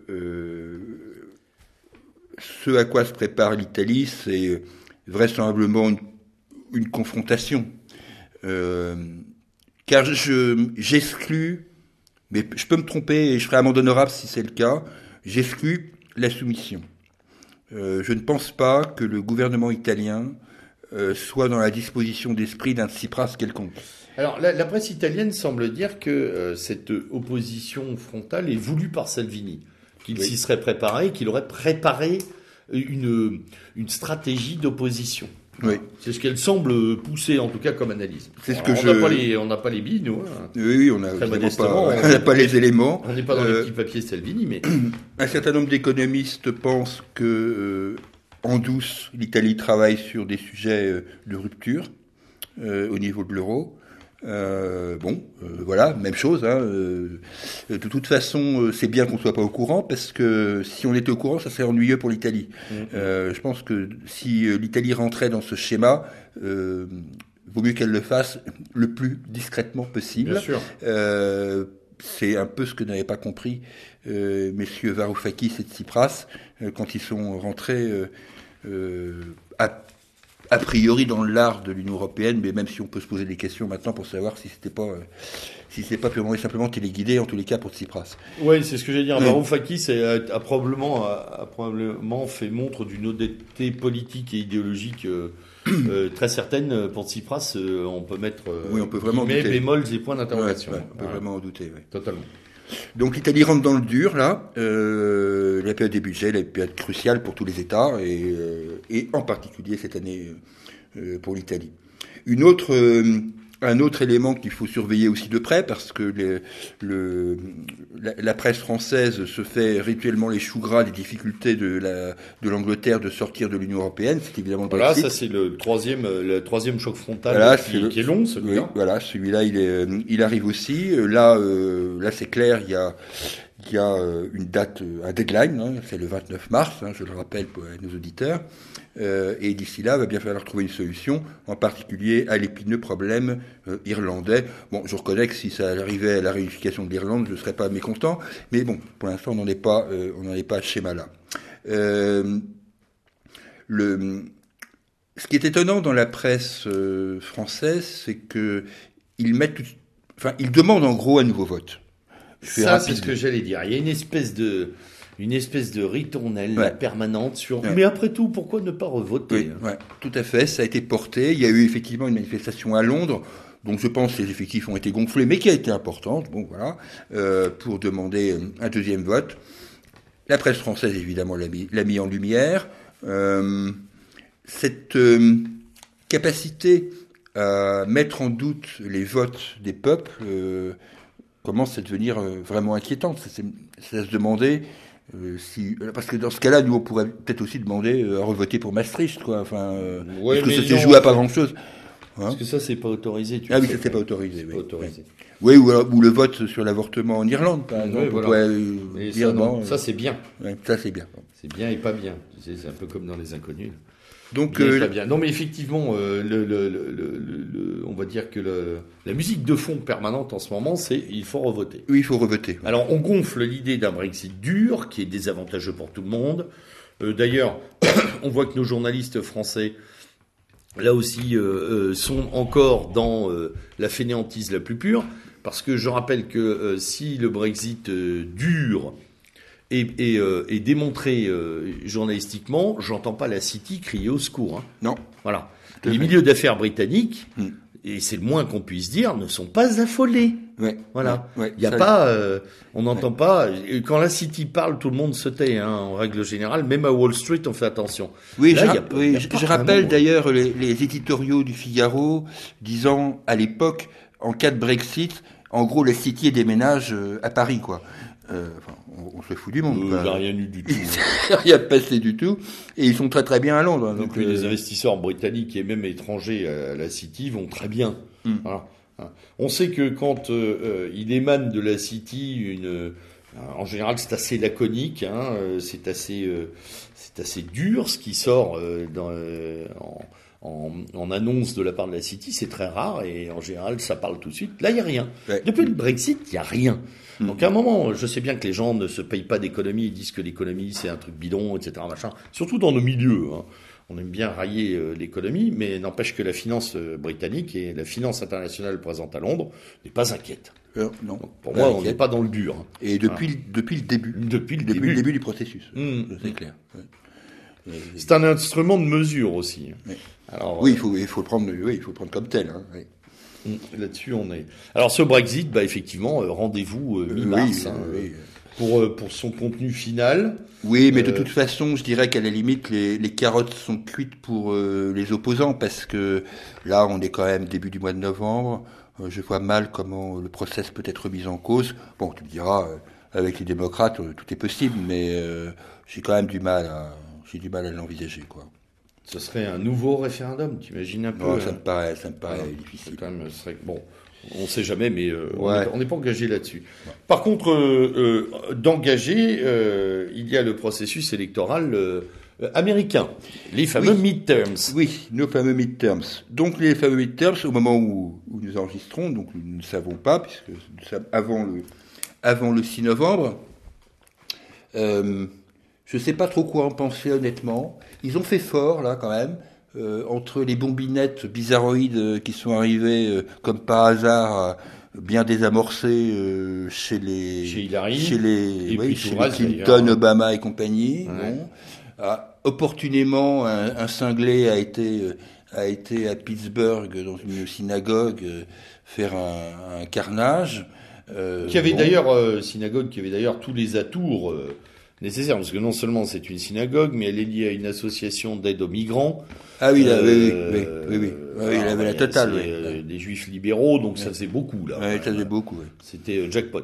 Donc, euh, les, la presse française, enfin les radios, se sont euh, enthousiasmés par le fait que quand euh, Donald Trump est arrivé à Pittsburgh, il a été hué, paraît-il, par euh, un petit millier de personnes. Bon, euh, voilà. Euh, J'avoue que le climat tellement délétère de la société américaine me laisse un peu euh, interrogatif. Alors, Euh, on en a longuement parlé de ces fractures anthropologiques et qui ont été mises au jour, d'ailleurs, il y a plus d'une quinzaine d'années par les chercheurs américains eux-mêmes, qui montrent que euh, on peut plus parler de l'Amérique, mais des Amériques qui Ouais. cohabitent au sein de l'Union des États-Unis d'Amérique. Euh, ça, c'est tout à fait patent et on, on est en train de le voir. Ce qui va d'ailleurs aussi minorer ce, ce phénomène euh, sur lequel se concentre la presse française, à savoir la détestation de Trump, parce que là aussi un, un recours, un recours aux chiffres de l'économie américaine nous montre que, euh, bah, je suis désolé de le dire, mais aux États-Unis, c'est pratiquement le seul pays au monde où les salaires progressent à l'heure actuelle oui. et où le chômage passe sous la barre des 4%, hein, Oui. 3,92 hein, il y a un mois. Ouais, même si j'ai toujours des réserves sur les chiffres Bien sûr, on est bien d'accord. Je, je ne, je, là aussi, je Enfin, ne il est tombe il pas est- en pamoison, mais son petit cadeau fiscal aux entreprises qui ont joué le jeu euh, a quand même fait beaucoup euh, pour euh, installer une sorte de climat dynamique dans, ce- dans certaines branches industrielles américaines qu'on n'avait pas vu depuis Oui, longtemps. et là tu fais bien de souligner ça, c'est effectivement, on va dire, la vieille industrie qui est derrière Trump, euh, à commencer par General Motors et bien compagnie. sûr, bien sûr. Alors qu'effectivement, la nouvelle économie à la sauce start-up de la Silicon Valley, elle est vent debout contre lui. Mm. Bon, là il y a un clivage, un clivage clair. Euh, Encore un. euh, Encore un aux États-Unis, hein, qui ouais. est d'ailleurs euh, un clivage qu'on peut retrouver planétairement dans, dans, nos, dans nos systèmes politiques. hein. Ouais. Pareil ici en France, on en reparlera tout à l'heure, mais on a ce clivage également euh, euh, lourd. Alors, Donc je serais bien en peine de faire un pronostic sur les midterms. Euh, et il faut expliquer le terme de midterms pour nos auditeurs Oui, alors qui ne sont pas les midterms, c'est la- c'est le, le renouvellement euh, du Sénat euh, et de la Chambre des représentants. Euh, ça se joue à pas grand-chose. Je pense au Sénat en particulier. Il suffit de quelques de quelques voix pour que le camp démocrate reprenne la main. Et en filigrane, c'est ça qui est intéressant évidemment, c'est la possibilité à un moment ou l'autre de faire un impeachment Oui. euh, de euh, Donald Trump. Euh, donc euh, évidemment c'est important, on peut pas dire que c'est pas important, euh, de voir comment l'État profond américain gère cette affaire, car il faut bien être, quoi qu'on pense de Donald Trump, et avec toutes les réserves qu'on a portées par ailleurs par rapport à son, son petit camarade brésilien, euh, il faut bien voir quand même que depuis son élection, et avant son élection, mais depuis son élection, il est soumis à un matraquage et un mitraillage de la part de nos médias qui est quand même insensé. C'est-à-dire que, euh, Là aussi, on s'y habitue, il faut faire attention. Oui, ça aussi, oui, oui. Là aussi, c'est que on s'habitue à cette violence euh, Ouais. Absolument inédite Ah oui, pour dès ceux qui ont un peu de mémoire sur ce plan-là, d'ailleurs. Dès qu'il a effleuré une jeune femme euh, en 1985, on est au courant, quoi. Ben, regarde l'affaire, euh, l'affaire de L'affaire Cavano. l'affaire Cavano, hein, donc pour ce juge à la Cour suprême, Ouais. euh, Ouais, qui a tripoté une fille en 85. en quoi. 85, euh, quand il était lycéen. Il était lycéen. Ouais, bref. À ce compte-là, il y aurait hein, plus beaucoup d'élus en France. hein. Nonobstant le fait que ça n'est pas, ça n'est pas Ouais. porté à son crédit, on est bien d'accord. Mais, euh, mais voilà, il y a quand même effectivement une montée qui est plus du tout celle de l'analyse médiatique, qui est juste celle de la croisade, quoi. Oui, oui, la, complètement. croisade de la bien-pensance qui est Ouais. permanente maintenant. Et, et d'ailleurs, le euh, Bolsonaro a été traité comme un mini-Trump, c'est tout. Ouais, ouais. Voilà. De la même manière, sans plus. Ah oui, ils l'ont dit, ils l'ont dit. Ils sont clairement. euh, au lieu de comprendre les ressorts profonds euh, de l'économie brésilienne, de la société brésilienne, on s'est borné à dire, euh, il a les mêmes, euh, il a les mêmes euh, sorties euh, euh, médiatiques que, il est aussi imprévisible, il a la même violence verbale, il a des comportements aussi aberrants, etc. J'ai- lu, alors je, refais un petit, un petit retour, j'y pensais pas tout à l'heure, mais un petit retour sur euh, Bolsonaro, parce que euh, il se trouve que en, regardant Mediapart sur cette affaire, Mediapart a dans sa colonne de droite des blogs associés. Et ces blogs associés n'engagent pas, certes, Mediapart, mais est abrité par Mediapart. Et il y avait un article où l'auteur expliquait tout simplement que Bolsonaro et le Brésil, si euh, une fois élu, était devenu l'antichambre du nazisme. Oui. Mais texto, hein, Oui, c'est oui. pas, pas le fascisme, non, du nazisme. Mhm.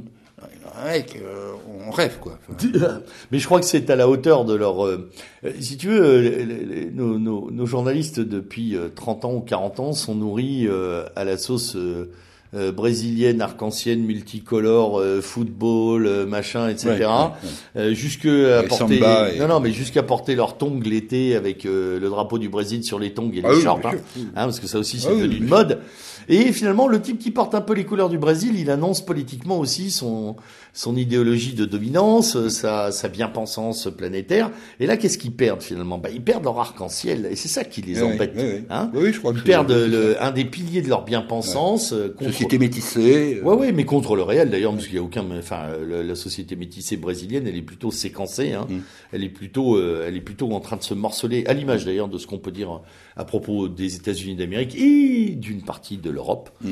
Euh, parce qu'il faut, il va bien falloir un moment qu'on analyse aussi le fait que euh, cette immigration forcée qu'on subit a des conséquences qui sont à peu près les- similaires. Euh, non, non, c'est pas un arc-en-ciel qui s'effondre, c'est juste une réalité qui leur euh, saute à la figure. Alors, ils sont pas prêts. Euh, idé- idéologiquement à l'admettre et donc ils font pas de ils font pas de journalisme ils font de la politique Oui, oui, de la propagande. et de la propagande euh, pure et dure. pure et dure et euh, comme ils y sont déjà depuis un moment avec Trump ils continuent avec euh, Bolsonaro et les autres d'ailleurs alors après euh, Allez, oui, on, on change de contrée. ah, euh, on suivra hein, ces élections on essaiera de décrypter le euh, la- dans la prochaine émission le, oui, le parce que retour. très honnêtement, je ne sais pas ce qu'ils vont sortir. Non plus. Non plus. C'est comme tu disais, à quelques voix près, on Ouais. peut se retrouver avec des blocages institutionnels lourds aux États-Unis. Euh, euh, L'actualité syrienne, parce qu'il y a quand même une guerre, hein, euh, toujours, Oui, alors, et des puissances à l'œuvre. je voulais quand même informer les journalistes de l'Express, du Point, du Figaro, etc., que Bachar el-Assad, pour l'instant, est toujours au pouvoir. Oui, oui, oui. C'est bien de leur il n'est pas tombé. Non, non. Et que plus que ça, il semble qu'il ait même gagné. je, pèse encore mes mots parce que euh, on ne sait jamais ce qui peut arriver. Hein, euh, tout, peut arriver encore dans cette contrée. Alors, pour l'instant, euh, ceux qui font du bon boulot, là, nos amis du Front Al-Nostra, ils sont plutôt sur le recul. Hein. En gros, pour faire rapide, il ne reste plus qu'une enclave, qui est l'enclave d'Idlib. Euh, dans un article de Réseau Voltaire paru euh, mi-septembre, euh, Thierry Messon avait dit une chose que je suis obligé de prendre en compte aujourd'hui, qui est de dire il ne se passera rien avant le 6 novembre, donc ces fameuses élections du mid-term, pour que Donald Trump puisse avoir toute marge de manœuvre pour gérer le dossier syrien. Nous arrivons au 6 novembre. Voilà. Je constate que l'offensive contre Idlib n'a pas été réalisée, euh, sans doute aussi peut-être avec la pression euh, russe, hein, euh, voire les conseils iraniens. je pense que ça doit aussi rentrer en ligne de compte. Mais on y arrive gentiment. Bachar el-Assad est toujours au pouvoir. Les musées de Damas rouvrent. et la vie semble reprendre, autant que faire se peut, évidemment, reprendre son cours. Voilà. Donc, euh, une fois de plus, les Américains et leurs alliés euh, islamistes euh, n'ont pas gagné. En tous les cas, pour l'instant, on verra après ce qui se passera. À côté, évidemment, ce qui nous intéresse aussi, c'est nos amis saoudiens. Ah oui. Parce que là, le, petit royaume est en proie à une querelle familiale qui n'est pas piquée des hannetons. Je fais évidemment référence à l'affaire Cassegui. Alors, extraordinaire. Extraordinaire affaire, bizarrement traitée par la presse française sur un point euh, que je vais évoquer. Donc, M. Cassegui, journaliste au Washington Post, fils de marchand d'armes, je le rappelle, au cas où, mmh. et neveu de marchand d'armes, euh, puisque c'était l'une des plus grandes fortunes des années 80-90. Euh, donc, M. Cassegui en fait, c'est fait en gros découpé en rondelles euh, dans, euh, dans le consulat euh, turc, dans le consulat saoudien d'Istanbul. Moi, il y a un truc qui m'a frappé dans cette affaire, c'est que on ne m'explique pas, au-delà des circonstances horribles hein, de, sa mort et, et, de la bêtise crasse des services secrets saoudiens, parce que franchement, aller à 15 ou 18 euh, zigouiller un type euh, en territoire étranger, même, même dans une ambassade, je veux bien, mais enfin quand même, et, se faire piquer comme ça, franchement, il y avait plus facile pour le, pour le déloger. Mais moi, ce que j'ai pas compris, c'est pourquoi. Pourquoi, en fait, M. Kassegui euh, a été découpé en rondelles Je sais pas. Parce qu'on ne va pas me faire croire que c'est uniquement parce qu'il était journaliste. dans ce cas-là, il y en aurait pas mal euh, que les Saoudiens devraient aussi euh, passer euh, à la Oui, ce ne serait pas ni le premier ni le plus, ni le plus dur. Mm. Alors, première hypothèse, il aurait eu, il aurait été à la veille ou, ou en imminence de sortir un papier ou de sortir une enquête, mais enfin ça. sur, sur Salman, la MBS. Ouais, ouais, ouais. Mais enfin, n'importe quel journaliste aura la prévenance de mettre euh, des copies euh, de ses travaux euh, à droite et à gauche et ça n'empêche pas le truc de sortir, même, quand on est mort. Hein. Hélas, pour lui. D'autres évoquent le fait que ben, c'est la querelle familiale qui a produit cette affaire-là et que dans, dans, dans la manigance, il faut y inclure les États-Unis, un possible changement de poulain. Hein, là, pour l'instant, le prince avait le vent en poupe, mais là, il l'a plus du tout. Là, oui, il est, pas Mais il a un jeune frère, ouais, qui lui vient de terminer ses études aux États-Unis, qui est un brillant jeune homme, proche des banques américaines, qui pourrait tout à fait, euh, finalement, servir de, de pièce de rechange hmm. pour Washington. Sachant que, et euh, là, nos auditeurs doivent quand même prendre conscience de cette affaire-là, euh, une grande partie de la sélection de l'héritier saoudien se fait aussi aux États-Unis. Oui. Voilà, processus euh, de validation. Oui, c'est lié au pacte de Quincy. Ah, oui, voilà. Mm. Pas quand même oublier que ça c'est pas par la seule volonté du prince. Hein. Mm. Euh... Et sûrement pas du peuple saoudien. oh non, alors le peuple saoudien, c'est pas, pas, une denrée intéressante. Par contre, euh, on comprendrait mieux dans ce cas-là l'intervention de la Turquie au profit des États-Unis, ce qui permettra aux Turcs de donner quelques gages dans le cadre de l'OTAN, euh, après avoir eu un comportement un peu voilà, bizarre sur l'affaire syrienne. Et un peu, un peu, voilà. Pour l'instant, on nage quand même dans les supputations, dans les hypothèses, euh, et on n'est pas nourri par des enquêtes de fond de la part de nos journalistes, une fois de plus. Non, non, là, il n'y a pas. Hormis les circonstances pour savoir s'il a été découpé avant ah d'être tué c'est hyper important. Est-ce qu'il a été euthanasié, démembré ou démembré vivant? Oui, ça, on ne sait pas. Voilà, c'est à peu près le niveau de notre presse à l'heure actuelle. Euh, les implications géopolitiques, le, jeu de la Turquie, euh, le jeu des influences familiales, des différents factions euh, du pouvoir saoudien euh, sont un peu mises de côté, il faut être honnête. Sans, oublier le fait que depuis cette année, euh, l'Arabie saoudite est en déficit ce qui paraît assez incroyable, mais on ne peut pas comprendre, paraît-il, l'affaire Salman, Khashoggi et puis le roi machin qui, fait ce qu'il peut là, sans, sans, intégrer le fait que quand il a mis en, en prison au Ritz, enfin la fameuse prison du Ritz, euh, toute la classe euh, politique euh, saoudienne, c'était pour récupérer quelques centaines de milliards, on ne va pas dire de bêtises, centaines de milliards de dollars. Donc c'est tout ça est... Le, la guerre au Yémen leur coûte fort cher, il hein, ne faut pas l'oublier non plus. C'est un robinet en permanence ouvert et qui devait durer... on nous avait parlé d'une offensive de 3 à 6 mois et voilà, Là, c'est terrible ce qui se passe au Yémen. D'ailleurs, euh, là, ça commence un petit peu à bouger sur le côté humanitaire. Il était temps. Euh, oui, on a vu quelques vidéos, quelques reportages euh, pour dénoncer le, le, bah, le la crise humanitaire majeure. Oui, puis non seulement les maladies, mais les gens affamés, quoi, au sens propre du terme, quoi. Donc les gamins qui meurent de faim, quoi, mm. tout simplement. Donc euh, il va falloir que cette affaire s'arrête. Et il semblerait que Trump, s'il a le, le quitus de, de ces assemblées, euh, il soit décidé, ce qui serait pour le coup une bonne chose quand même. Il y a quand même des limites, quoi. Euh, le, de, l'affaire saoudienne, on arrive forcément à la problématique turque. Euh, Toujours. Voilà. Donc avec ces valses hésitations.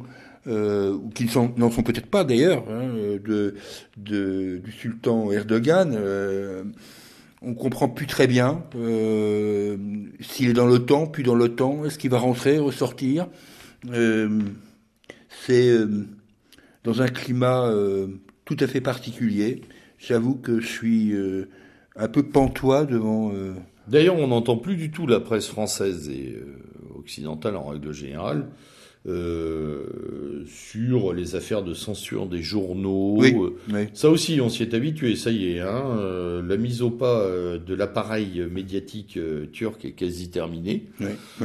L'opposition politique, journalistique, artistique, intellectuelle turque est quasi totalement muselée, mm. sans que ça ne provoque oui, oui, ça provoque de, pas de, on va dire, de lever de bouclier, de soubresaut, hormis quelques manifs euh, au pied de la Tour Eiffel. Quoi. Oui, les, les, gens préfèrent s'indigner de tel euh, comportement de Matteo Salvini. Ou de, oui, voilà. Encore fois, cette fameuse géométrie variable, hein, très très intéressante, euh, qu'on pourra reporter à d'autres pays comme la Chine et autres. Et pour conclure cette séquence, euh, évidemment, j'irai faire un petit tour chez les voisins, comme à l'habitude. Eh oui. Le voisin grec. Je le dis d'autant plus que, et on va en parler après, je trouve que la situation française s'apparente pas mal à ce qui s'est passé en Grèce de façon plus light, certes, mais quand même, sur le fond, il y a beaucoup de ressemblances. Euh, non, simplement pour dire qu'il y a eu une crise assez curieuse en Grèce, où euh, le ministre de la Défense et le ministre des Affaires étrangères, donc le ministre de la Défense, c'est M. Kamenos, et le ministre des Affaires étrangères, je ne sais plus son nom, se sont purement et simplement foutus sur la gueule au sujet du dossier macédonien. Oui. et, euh, et donc le ministre des Affaires étrangères, euh, qui avait soutenu la position de Tsipras, a été contraint de démissionner. C'est quand même le comble, c'est-à-dire qu'il il soutient la position du président, mais c'est lui qui démissionne. Avec, euh, avec quand même, il faut le signaler là aussi, des incidents frontaliers assez lourds. Mm entre les militants nationalistes grecs et les autorités macédoniennes, avec l'Albanie également récemment, puisqu'il y a eu un, jeune militant nationaliste grec qui est mort, tué par des gardes frontières albanais parce qu'il avait posé un drapeau sur un, une ancienne possession territoriale. C'est véritablement, là aussi, une montée identitaire en Grèce qui est mm. très importante. Et qui dépasse le cadre de l'aube dorée. Hein. Et j'allais dire, qui dépasse le cadre partisan euh, euh, habituel. Euh, habituel. Et il y a eu aussi le 29 octobre des manifestations étudiantes d'importance. Oui. À Athènes en particulier, sur les problématiques de, de coût d'accès à l'université, je crois. Mm. Mais il faut, il faut toujours faire attention aux manifestations étudiantes en Grèce. pour les plus anciens, je rappelle que euh, les, les, grosses manifestations contre le régime des colonels euh, étaient parties de l'école polytechnique euh, en 1973 euh, et avec les conséquences qu'on a vues. Donc la, le, peu d'étudiants qui restent en Grèce, parce qu'il y en a beaucoup qui, qui ont pris, qui sont barrés, et ben ils sont passés à la stratégie lance-pierre et, cocktail Molotov contre les forces de police de Tsipras.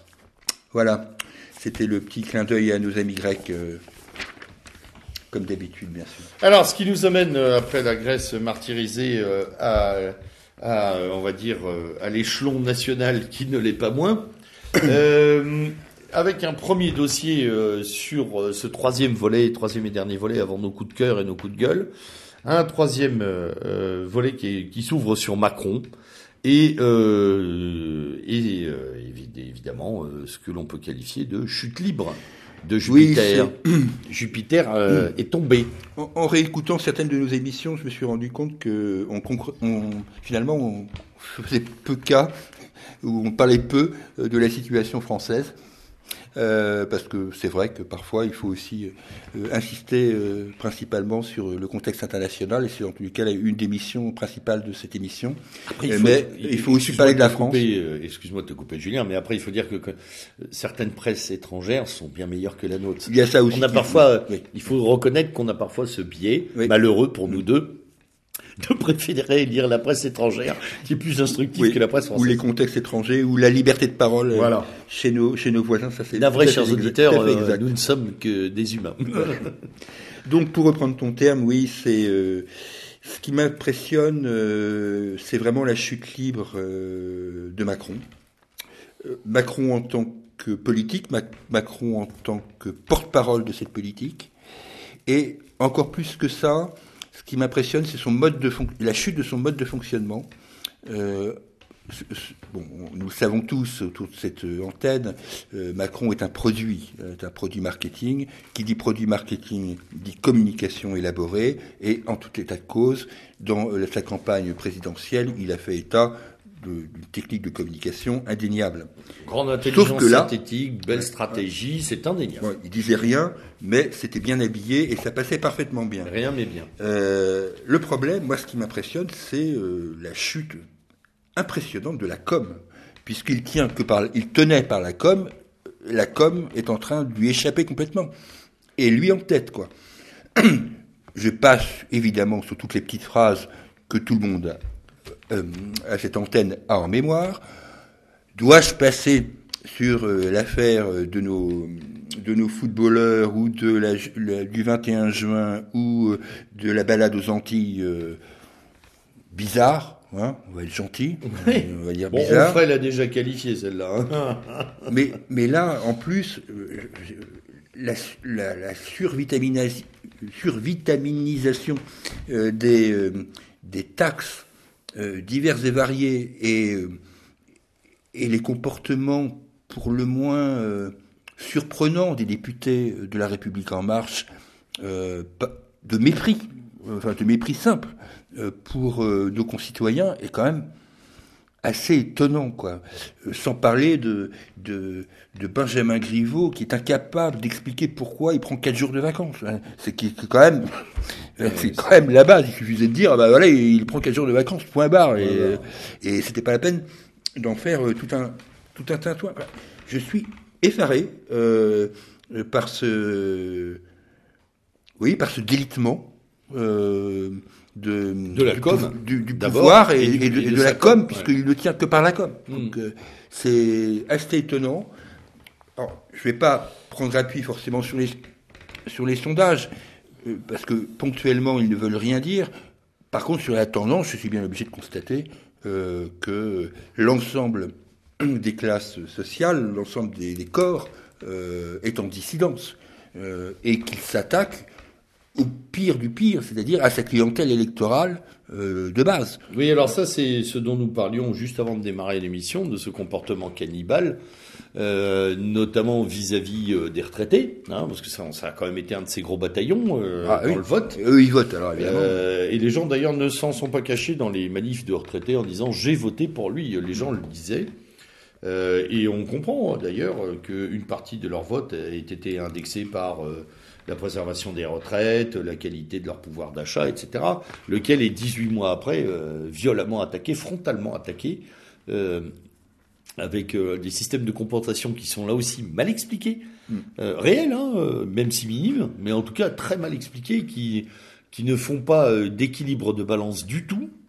Euh, c'est très très étonnant. C'est-à-dire que même au-delà de la communication, la stratégie est mauvaise. Oui, oui, oui, la stratégie est mauvaise. Alors, emblématique a été évidemment aussi euh, l'affaire du remaniement, puisque euh, c'est pas si vieux que ça. Euh, affaire- Incroyable feuilletonnage. incroyable feuilletonnage pour accoucher une souris. Enfin, la souris, c'est Castaner, en l'occurrence, et une que j'aime beaucoup d'ailleurs, euh, ça je dois le reconnaître, j'ai une passion d'ores et déjà pour elle, c'est Madame Vargon. Ah oui, oui, oui. Ah, Madame Vargon, Phénoménal. euh, l'ancienne donc directrice de la com de chez Danone, là, Danone. euh, dont on a assez peu rappelé les origines, puisque Madame Vargon, euh, euh, de son nom de jeune fille, s'appelle Stoléru. Oui, Hein tiens, donc, euh, bizarrement. qui- voilà. Lionel, bonjour. Lionel, bonjour, si tu Enfin, penses à nous, là voilà. où tu es. Là où tu es, voilà. Donc, l'art de, de, de, créer un problème sur 15 jours, ce qui ne s'est jamais produit, j'ai vu quand même là les journaux tanguer un peu là. Tanguer. Là, euh, je sentais. Euh, alors, ils étaient privés aussi. Il faut, enfin, les, les, chroniqueurs étaient privés de leur de leur matière. Ils savaient pas quoi dire parce que ils, savaient, ils savaient ils pas. n'étaient plus fournis déjà. Comment? Parce que d'habitude, c'est l'état, c'est c'est toute la bande des communicants. oui, les communicants habituels. Macroniens qui fournit la matière. Ah bah oui. Donc ils n'avaient rien à dire. Là, ils avaient plus rien à dire. Et ils comprenaient plus rien. Ils savaient pas ce qui se passait. Donc c'est quand même euh, tout ça parce que euh, Gérard Collomb a décidé d'aller dans la bonne ville de Lyon. Alors on s'en est, euh, on s'est rabattu médiatiquement sur la détestation de Madame Macron pour Monsieur Collomb. En fait, sur des histoires très vaudeville, oui, vaudevillesques, vaudevillesques, hein, comédie de boulevard, théâtre à quatre sous. Euh, en oubliant effectivement de traiter euh, cette problématique lourde, c'est-à-dire que le remaniement n'en est pas un, mm. qu'on avait à peine eu le temps de commencer à apprendre le nom de gens qu'on ne connaissait pas, rebelote, on nous refourgue euh, finalement de la de l'oligarchie de deuxième ordre avec des tas de gens sûrement très disciplinés mais très creux. Très creux, oui. Mm. Que les résultats économiques ne ben, sont pas là. tout ce qui avait été promis n'arrive pas, évidemment. Et euh, Oui, puis la, la, la, hausse, paraît-il, euh, du pouvoir d'achat sur les bulletins de salaire est contrebalancée immédiatement par une mesure qui, qui l'annule. Enfin, c'est impressionnant, quoi. Par une taxe nouvelle qui vient de sortir. Oui, puis même si on prend un peu de champ, les quelques milliards de cadeaux fiscaux euh, qui vont apparaître là, euh, fugacement sur nos, sur nos fiches de paie, ne masquent pas l'écrasante multiplication de la taxation, puisque on a on a des, presque euh, presque 100 milliards d'impôts nouveaux en 10 ans. voilà. Donc euh, on nous fait un cadeau de 8 milliards, euh, guili guili quoi. Hein, voilà, faut arrêter les bêtises. alors, ce qui est très intéressant, c'est que là, finalement, les, la réinformation, les réseaux sociaux jouent quand même à plein, parce que mm. les gens peuvent s'informer sur la réalité des chiffres, et que ce qui ce qui apparaîtrait comme un cadeau n'en est pas un. Alors, est-ce que c'est une mauvaise politique ou est-ce que c'est euh, finalement aussi... moi, j'ai envie de parler quand même de la, de la démonstration de la limite, non pas de Macron, mais de la limite de sa marge de manœuvre. À savoir que, étant euh, quand même membre d'un consortium oligarchique de gestion libérale, euh, il a aussi des feuilles de route, il a aussi des engagements tenus euh, envers euh, le, complexe oligarchique, euh, l'Union européenne, etc. Oui, il y a un timing à respecter. Il y a un timing à respecter. Il a quand même un certain nombre de, de choses desquelles il ne peut pas sortir.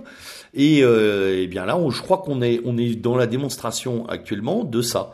C'est-à-dire, je, je, crois, pour abonder dans ton sens, je crois qu'on ne peut pas comprendre autrement la privatisation aberrante de la Française des Jeux oh et, euh, des aéroports de, Paris. de Paris, le truc. Euh, enfin, même les journalistes, ils ont du mal à légitimer. C'est-à-dire que la Française des Jeux, qui est euh, une structure extrêmement bénéficiaire, qui rapporte énormément à l'État, bon, elle est purement et simplement mise dans les mains du secteur privé demain matin. en plus, sur les Jeux, c'est, je suis désolé, mais sur les Jeux, ça me paraît un peu bizarre. Quant aux aéroports de Paris. Même Alexis Corbière est obligé de dire que c'est quand même la frontière. Euh, qu'on le veuille ou non. Oui, oui. Donc bon, euh, là il y a quand même un. Et puis alors l'explication qui a consisté à nous dire que euh, la privatisation amènerait une hausse des profits et du trafic, elle est quand même assez alambiquée, sachant ah, qu'on puisse dire, oui. que ces dernières années l'État a fait des, les efforts nécessaires pratiquement de, enfin je veux dire. Il y a eu une modernisation des aéroports de Paris qui est patente. Mm-hmm. Il y a eu d'énormes chantiers réalisés. Je vois pas très bien ce qui va être ultra qualitatif avec le privé. Quoi. Quel, quel, sera l'apport complémentaire, supplémentaire euh, euh, sur ce plan-là, hormis que euh, ça a été sûrement promis avant. C'était dans la feuille de route. Et donc ça, doit être fait.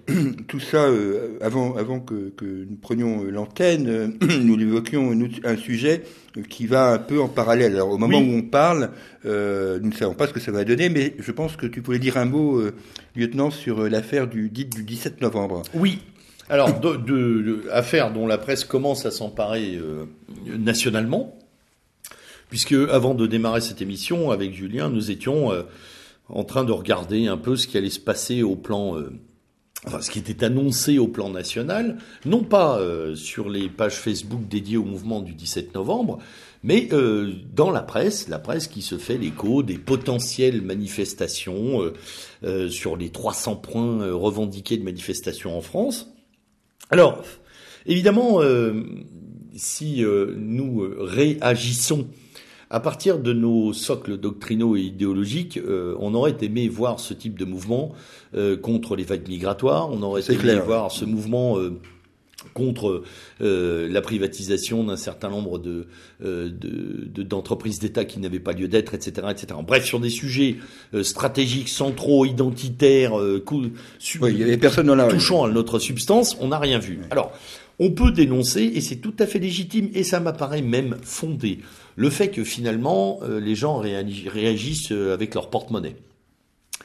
Moi, je voudrais quand même rappeler, euh, c'est euh, un rappel que j'ai déjà effectué plusieurs fois au micro, qui ne vaut que pour mon opinion personnelle, mais je pense que ça peut quand même donner lieu à une réflexion, qu'un peuple qui, qui a été matraqué ces 70 dernières années par euh, l'idéal euh, capitalo-libéral, euh, la bien-pensance des droits de l'homme, ne peut pas réagir du jour au lendemain conformément à nos espoirs et à nos attentes. Alors, ça réagit avec le porte-monnaie, je dirais quoi de plus logique?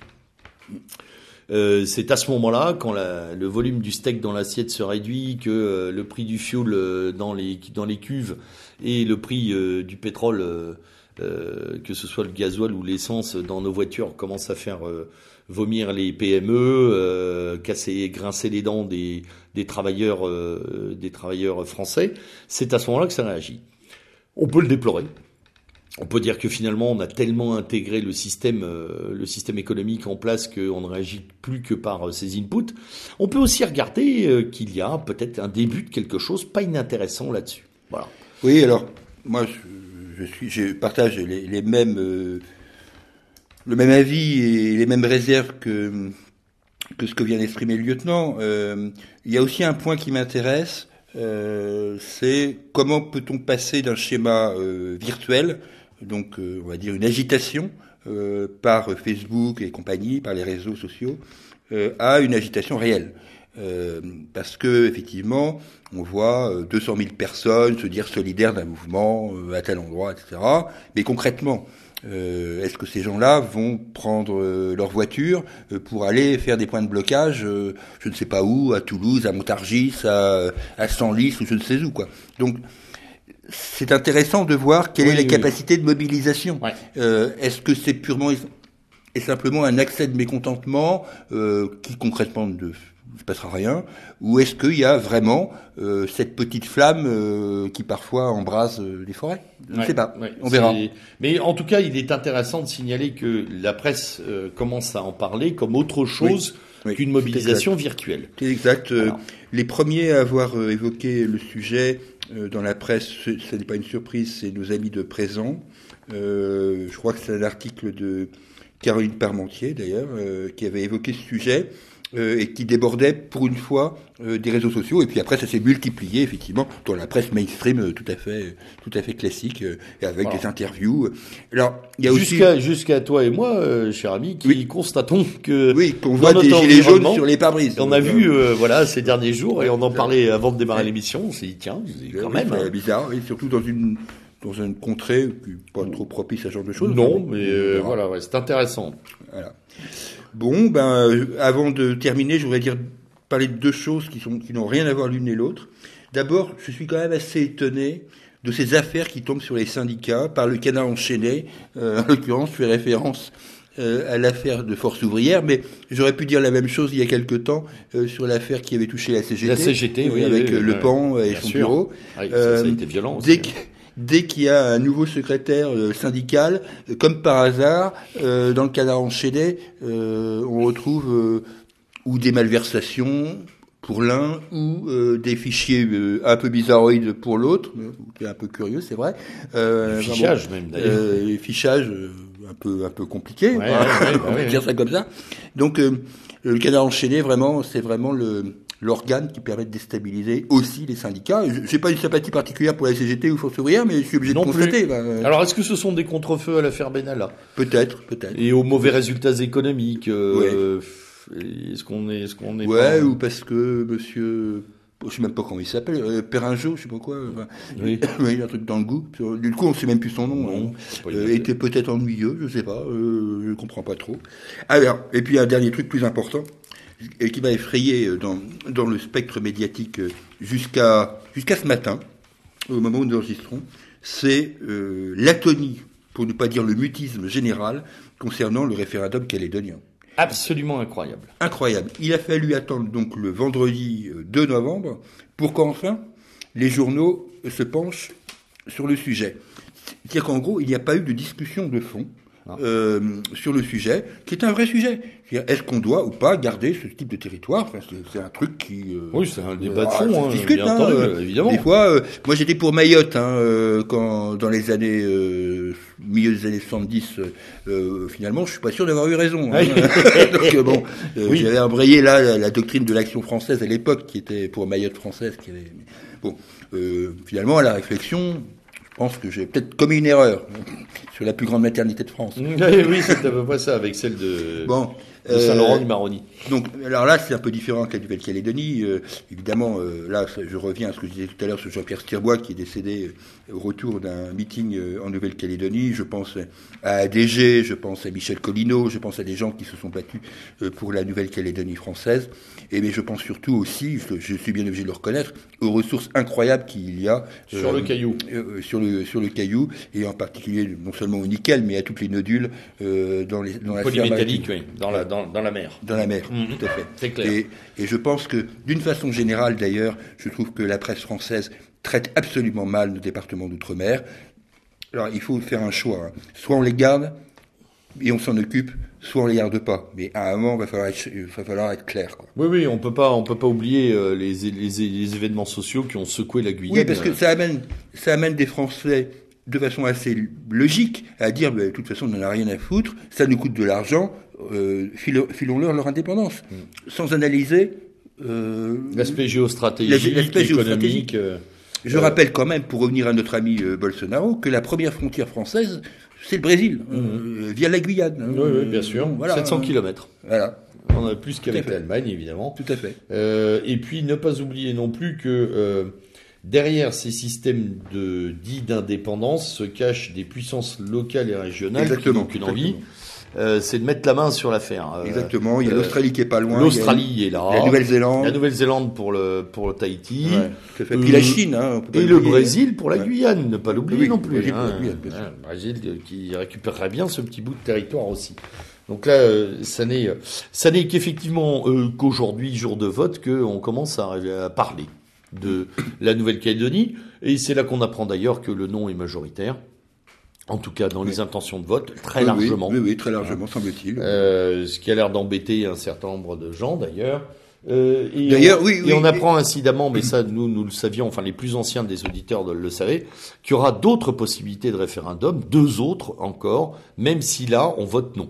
Hmm. Il y aura deux autres possibilités encore de, de référendum dans le temps, ce qui est Oui, absolument et- ahurissant. Et j'avoue que je suis assez étonné que le président de la République euh, euh, dise qu'il ne prend pas parti à cette affaire. Je rappelle quand même que dans la Constitution, il est garant de l'indivisibilité de la, de la République. Euh, bon, je sais pas, mais Même là, il est pas bon là. En ce moment. là, franchement, là, sur le coup, il est, il est à l'aune de ce qu'il produit depuis quelque temps. Quoi, il est nul, quoi. Il- J'y peux rien.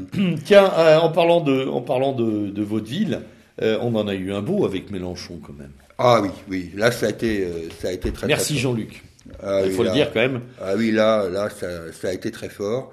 Euh, D'ailleurs, là, là, je reconnais que la France insoumise il surpasse, hein, parce que entre Mélenchon et son vrai faux coup de poing, bon, que je ne condamne pas totalement, hein, par Mmh. ailleurs, bon.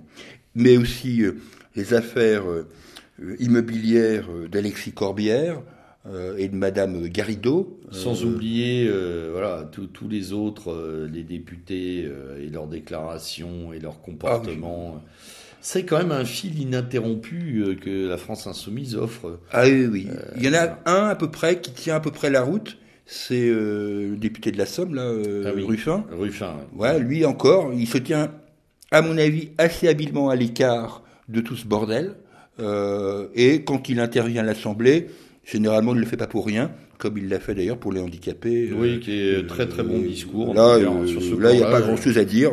Ah, qui, qui, est à suivre d'ailleurs. Voilà, c'était très bien. Son, son, intervention était très très bonne. Bon, je voulais qu'on dise quelque chose sur le Marine Le Pen et le ouais, mais alors juste avant Mélenchon quand même qui réclame tout le temps plus d'État et quand l'État arrive chez lui, euh, enfin moi, c'était juste pour dire ce qui, ce qui, ça m'a fait, fait beaucoup rire. Il faut plus d'État, il faut que l'État intervienne, il faut moraliser. Bon bah quand ça lui arrive, euh, alors ça lui arrive peut-être par manigance, par pression, etc. Il a pas de Je pense hein. quand même que bon. Euh, il y a eu quand même une pression politique à un moment. C'est assez certain faut euh, quand même pas être dupe. Hein. Mais euh, la presse française, d'ailleurs, s'est quand même posé la question de savoir si c'était pas définitivement tirer une balle dans le pied avec cette séquence. Oui. Et pour une fois, je suis d'accord sur le questionnement. Je pense que là, il est allé euh, très très loin dans le spectacle, hein, quand même. Oui, c'est possible. Alors, ben, d'un spectacle à l'autre, passons au Rassemblement national. Oui. ouais, ouais, oui, bon, bah.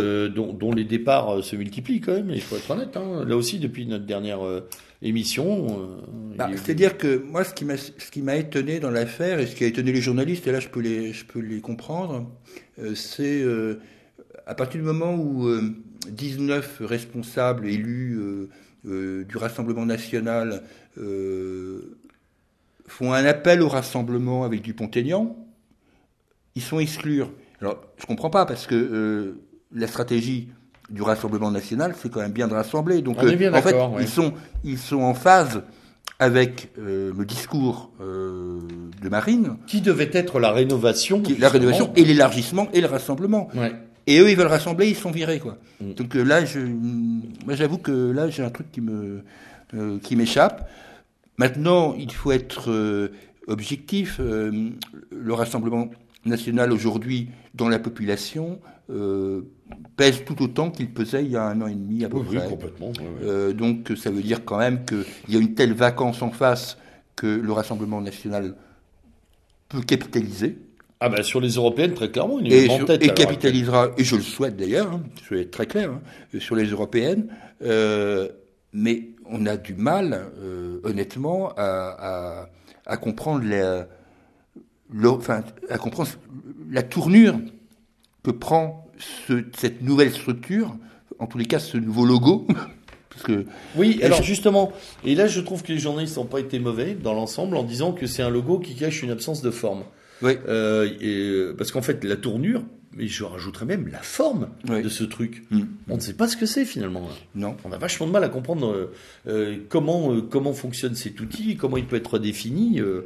on a l'impression d'un chantier non abouti alors certes, comme tu le disais fort justement, qui bénéficie d'un vide absolument ah incroyable sur le plan euh, de la structuration politique, donc il va faire de bons scores malgré lui. Oui, oui, enfin, oui.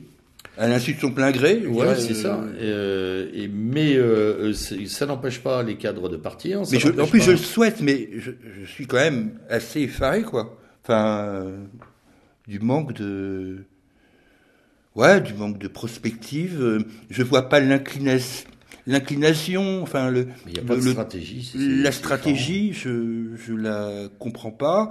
Euh, et c'est même pas une histoire de tête de liste parce que euh, je m'en fous. C'est un épiphénomène, on s'en oui, fiche. Un tu, mettrais une raquette de tennis, ça serait, Oui, voilà, oui, exactement. Tu mets une raquette de tennis, ça ferait à peu près le même nombre de voix. Donc, euh, donc la raquette de tennis, ça semblerait peut-être être Louis Alliot. Bon, bon, voilà pourquoi pas? C'est pas grave, quoi. En fait, on s'en fout. Non, on s'en fout euh, complètement. C'est pas là que, la, bête est attendue.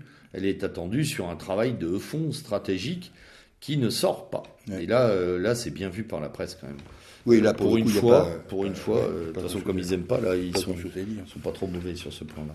Tu voulais dire un petit mot d'Aslino, un oh, petit mot de Philippe Non, c'était voilà, là, franchement, je, je, je, me ruais dans la cabine téléphonique, mais je voulais parler de, de, de des débats picrocolins qu'il y a ah entre Asselineau et Philippot, quoi. C'est génial. Euh, qui sont exactement sur la même ligne et qui veulent pas se parler. Donc ça me, enfin, je trouve ça, mais et qui appelle évidemment au rassemblement. Voilà, euh, encore, encore, du rassemblement. C'est euh, c'est véritablement une conduite trotskiste dans le pur jus. Si tu ah oui, oui, non mais euh, 25 divisions euh, que personne n'aperçoit. Et puis j'ai écouté, j'ai écouté sur sur TV Liberté le samedi politique avec Élise Blaise de Asselineau. Qui, euh, sur une partie, est un bon connaisseur des institutions européennes. Ça, je crois que enfin, tout, Ah ça par contre, tout, oui, tout le il, monde le maîtrise, il plusieurs Et- dossiers. il a été donc bon pendant, euh, on va dire, euh, 40 minutes. Et puis après, Élise Blaise lui pose la question sur euh, sa proximité idéologique avec, euh, avec euh, Philippot, et il dit en gros, euh, oui, mais Philippot, il vient pignocher dans ma boutique. Mm.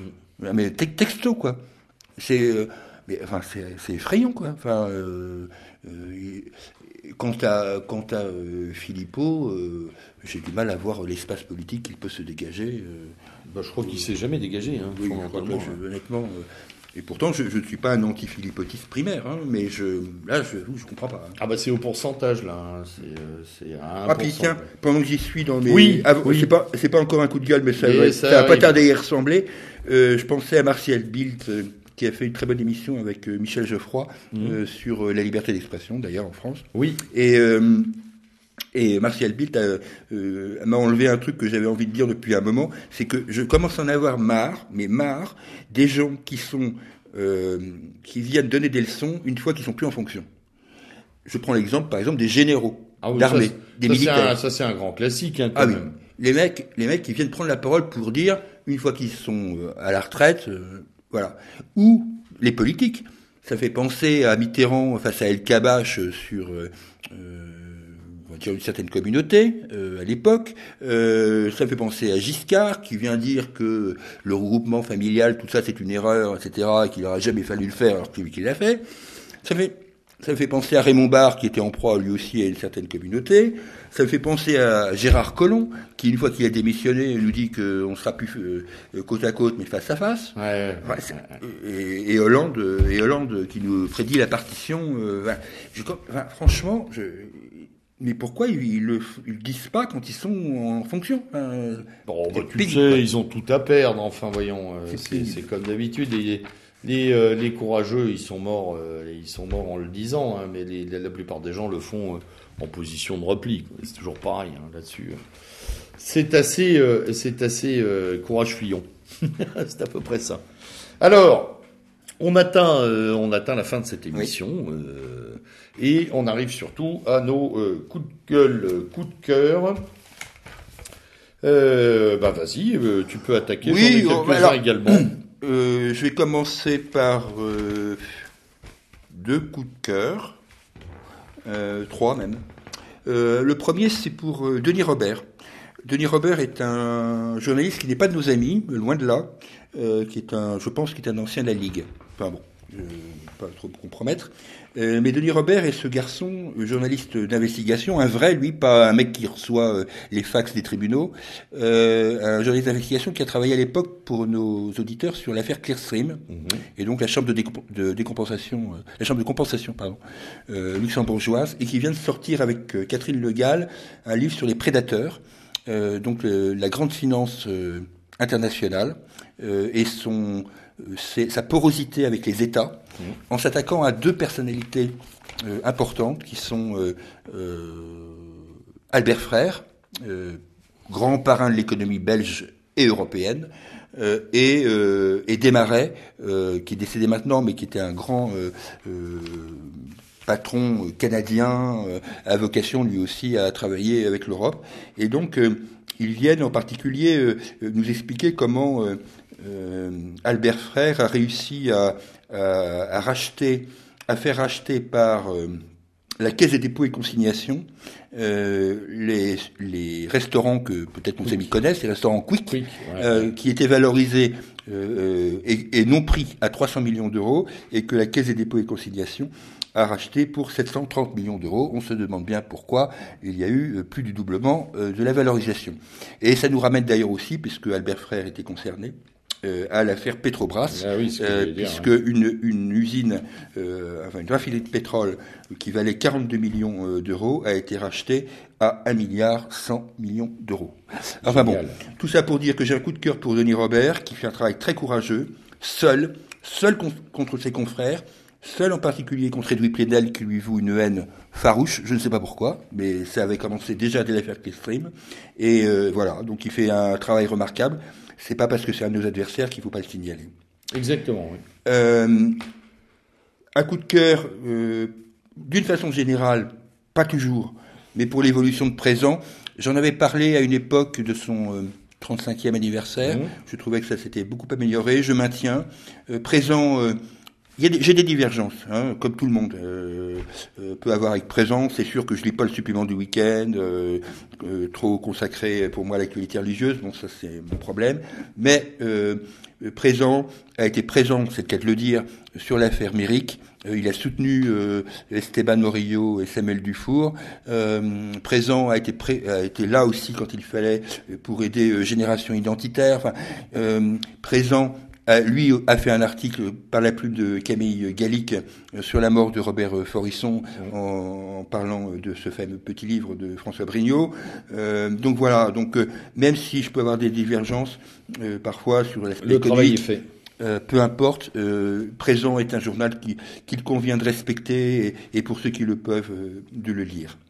Troisième coup de cœur, parce que je l'ai écouté très récemment, il vient de sortir un livre, c'est Christophe Guilluy, on en parlait tout à l'heure. Euh, vraiment coup de cœur parce que euh, ce garçon a mis en lumière euh, toute une facette de, de la politique française qui et, pas que française d'ailleurs qui est extrêmement importante. Et il était interviewé ce matin. C'était vraiment un bol d'air frais sur une une grande radio périphérique. Il est attaqué d'ailleurs beaucoup et Alors, critiquable, il l'est, oui. mais attaqué aujourd'hui par ses confrères.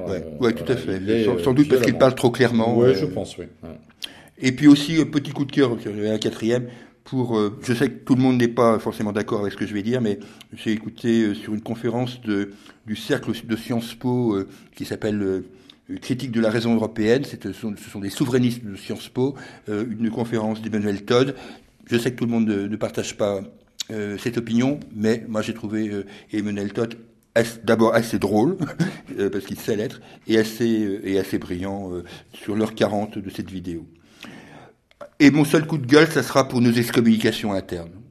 Euh, je voudrais pas, enfin, je, dis ça parce que j'ai écouté, euh, j'ai écouté euh, avec difficulté euh, une vidéo faite par Alain Soral sur Vincent Lapierre, et j'ai trouvé que, bah, je suis pas un anti-soralien hein, du tout, euh, mais j'ai trouvé que là, franchement, l'excommunication, euh, la trahison, pour reprendre les mots, euh, qui était qui incombait à Vincent Lapierre, bah, c'était pas bien, quoi. Hmm. Et j'en ai d'une façon générale un peu marre d'excommunier des gens parce qu'à un moment ou l'autre, on a divergé. Non, il faut savoir aussi nous résoudre, comme le disaient nos maîtres, au compromis nationaliste. Et voilà. Donc j'espère qu'il faut se calmer. Notre ennemi, c'est pas c'est pas le copain d'à côté. Notre ennemi, c'est le système. On est bien d'accord. Euh, autre, alors moi j'ai un coup de cœur euh, pour un article dans Causeur. Je ne le fais pas souvent, mais là il est pas mal. Euh, un article de Sophie de Menton qui s'intitule La France de points victoire de la décadence médiatique et qui entre en plein dans le travail que nous effectuons ici à Revue et Corrigé, à savoir que cet article explique de manière assez serrée et bien vue euh, l'effroyable bouillie à laquelle euh, les médias maintenant se sont astreints et euh, qu'ils nous servent. C'est-à-dire que on est dans un effondrement de l'information et dans une montée du feuilletonnage, du scoop. et Sophie de Menton met en quelques, en quelques lignes tout ce que nous dénonçons ici et elle le met fort bien. Donc voilà, pour une fois. C'est une bonne euh, surprise parce que ça fait menton. Voilà, euh, oui, c'est pour ça que je prends, je prends les pincettes habituelles.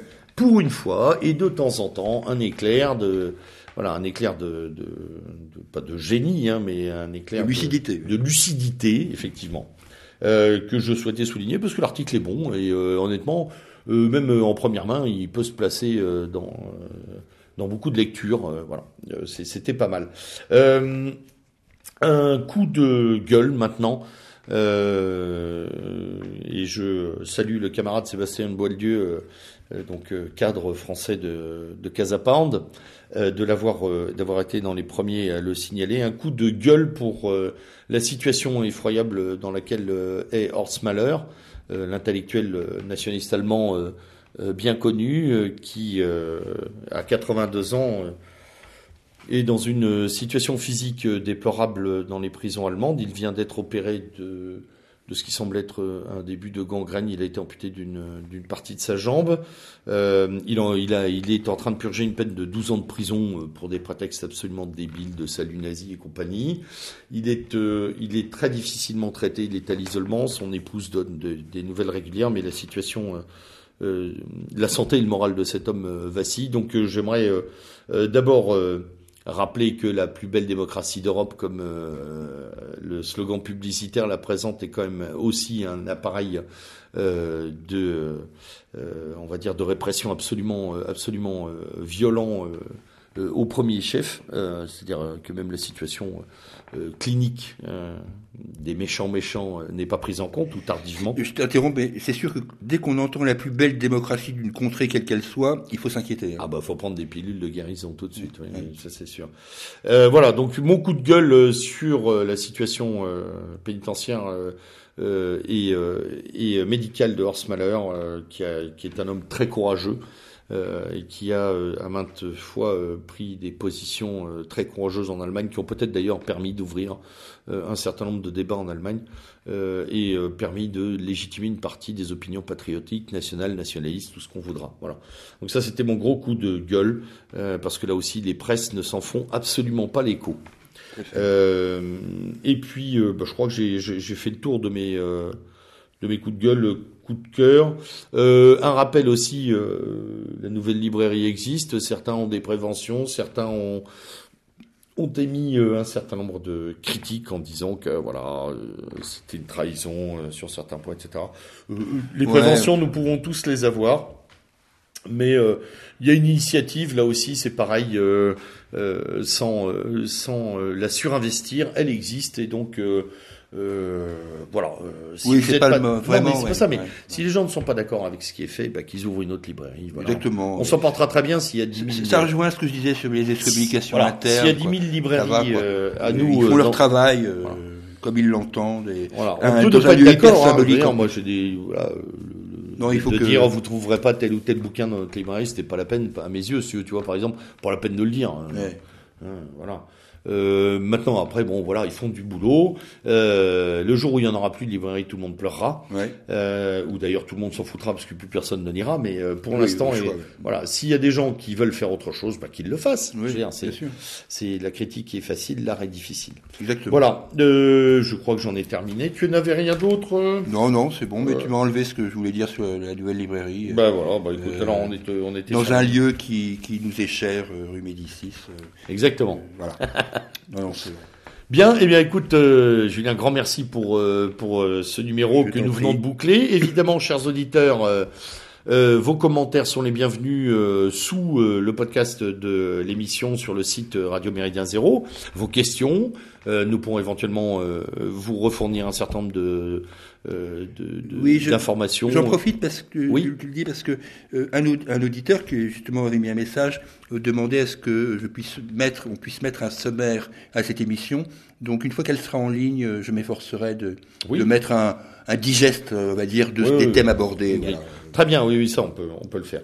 Voilà, c'était le lieutenant Storm et Julien à la barre de ce dernier numéro de Revue et Corrigé. Nous vous donnons rendez-vous dans un mois à peu près, hein, pour avant les fêtes, quoi avant les fêtes pour de nouvelles aventures. D'ici là, restez euh, éveillés, restez conscients, restez lucides, euh, restez à l'écoute euh, de nos antennes et on vous retrouve très bientôt. Bonne soirée à vous. À bientôt.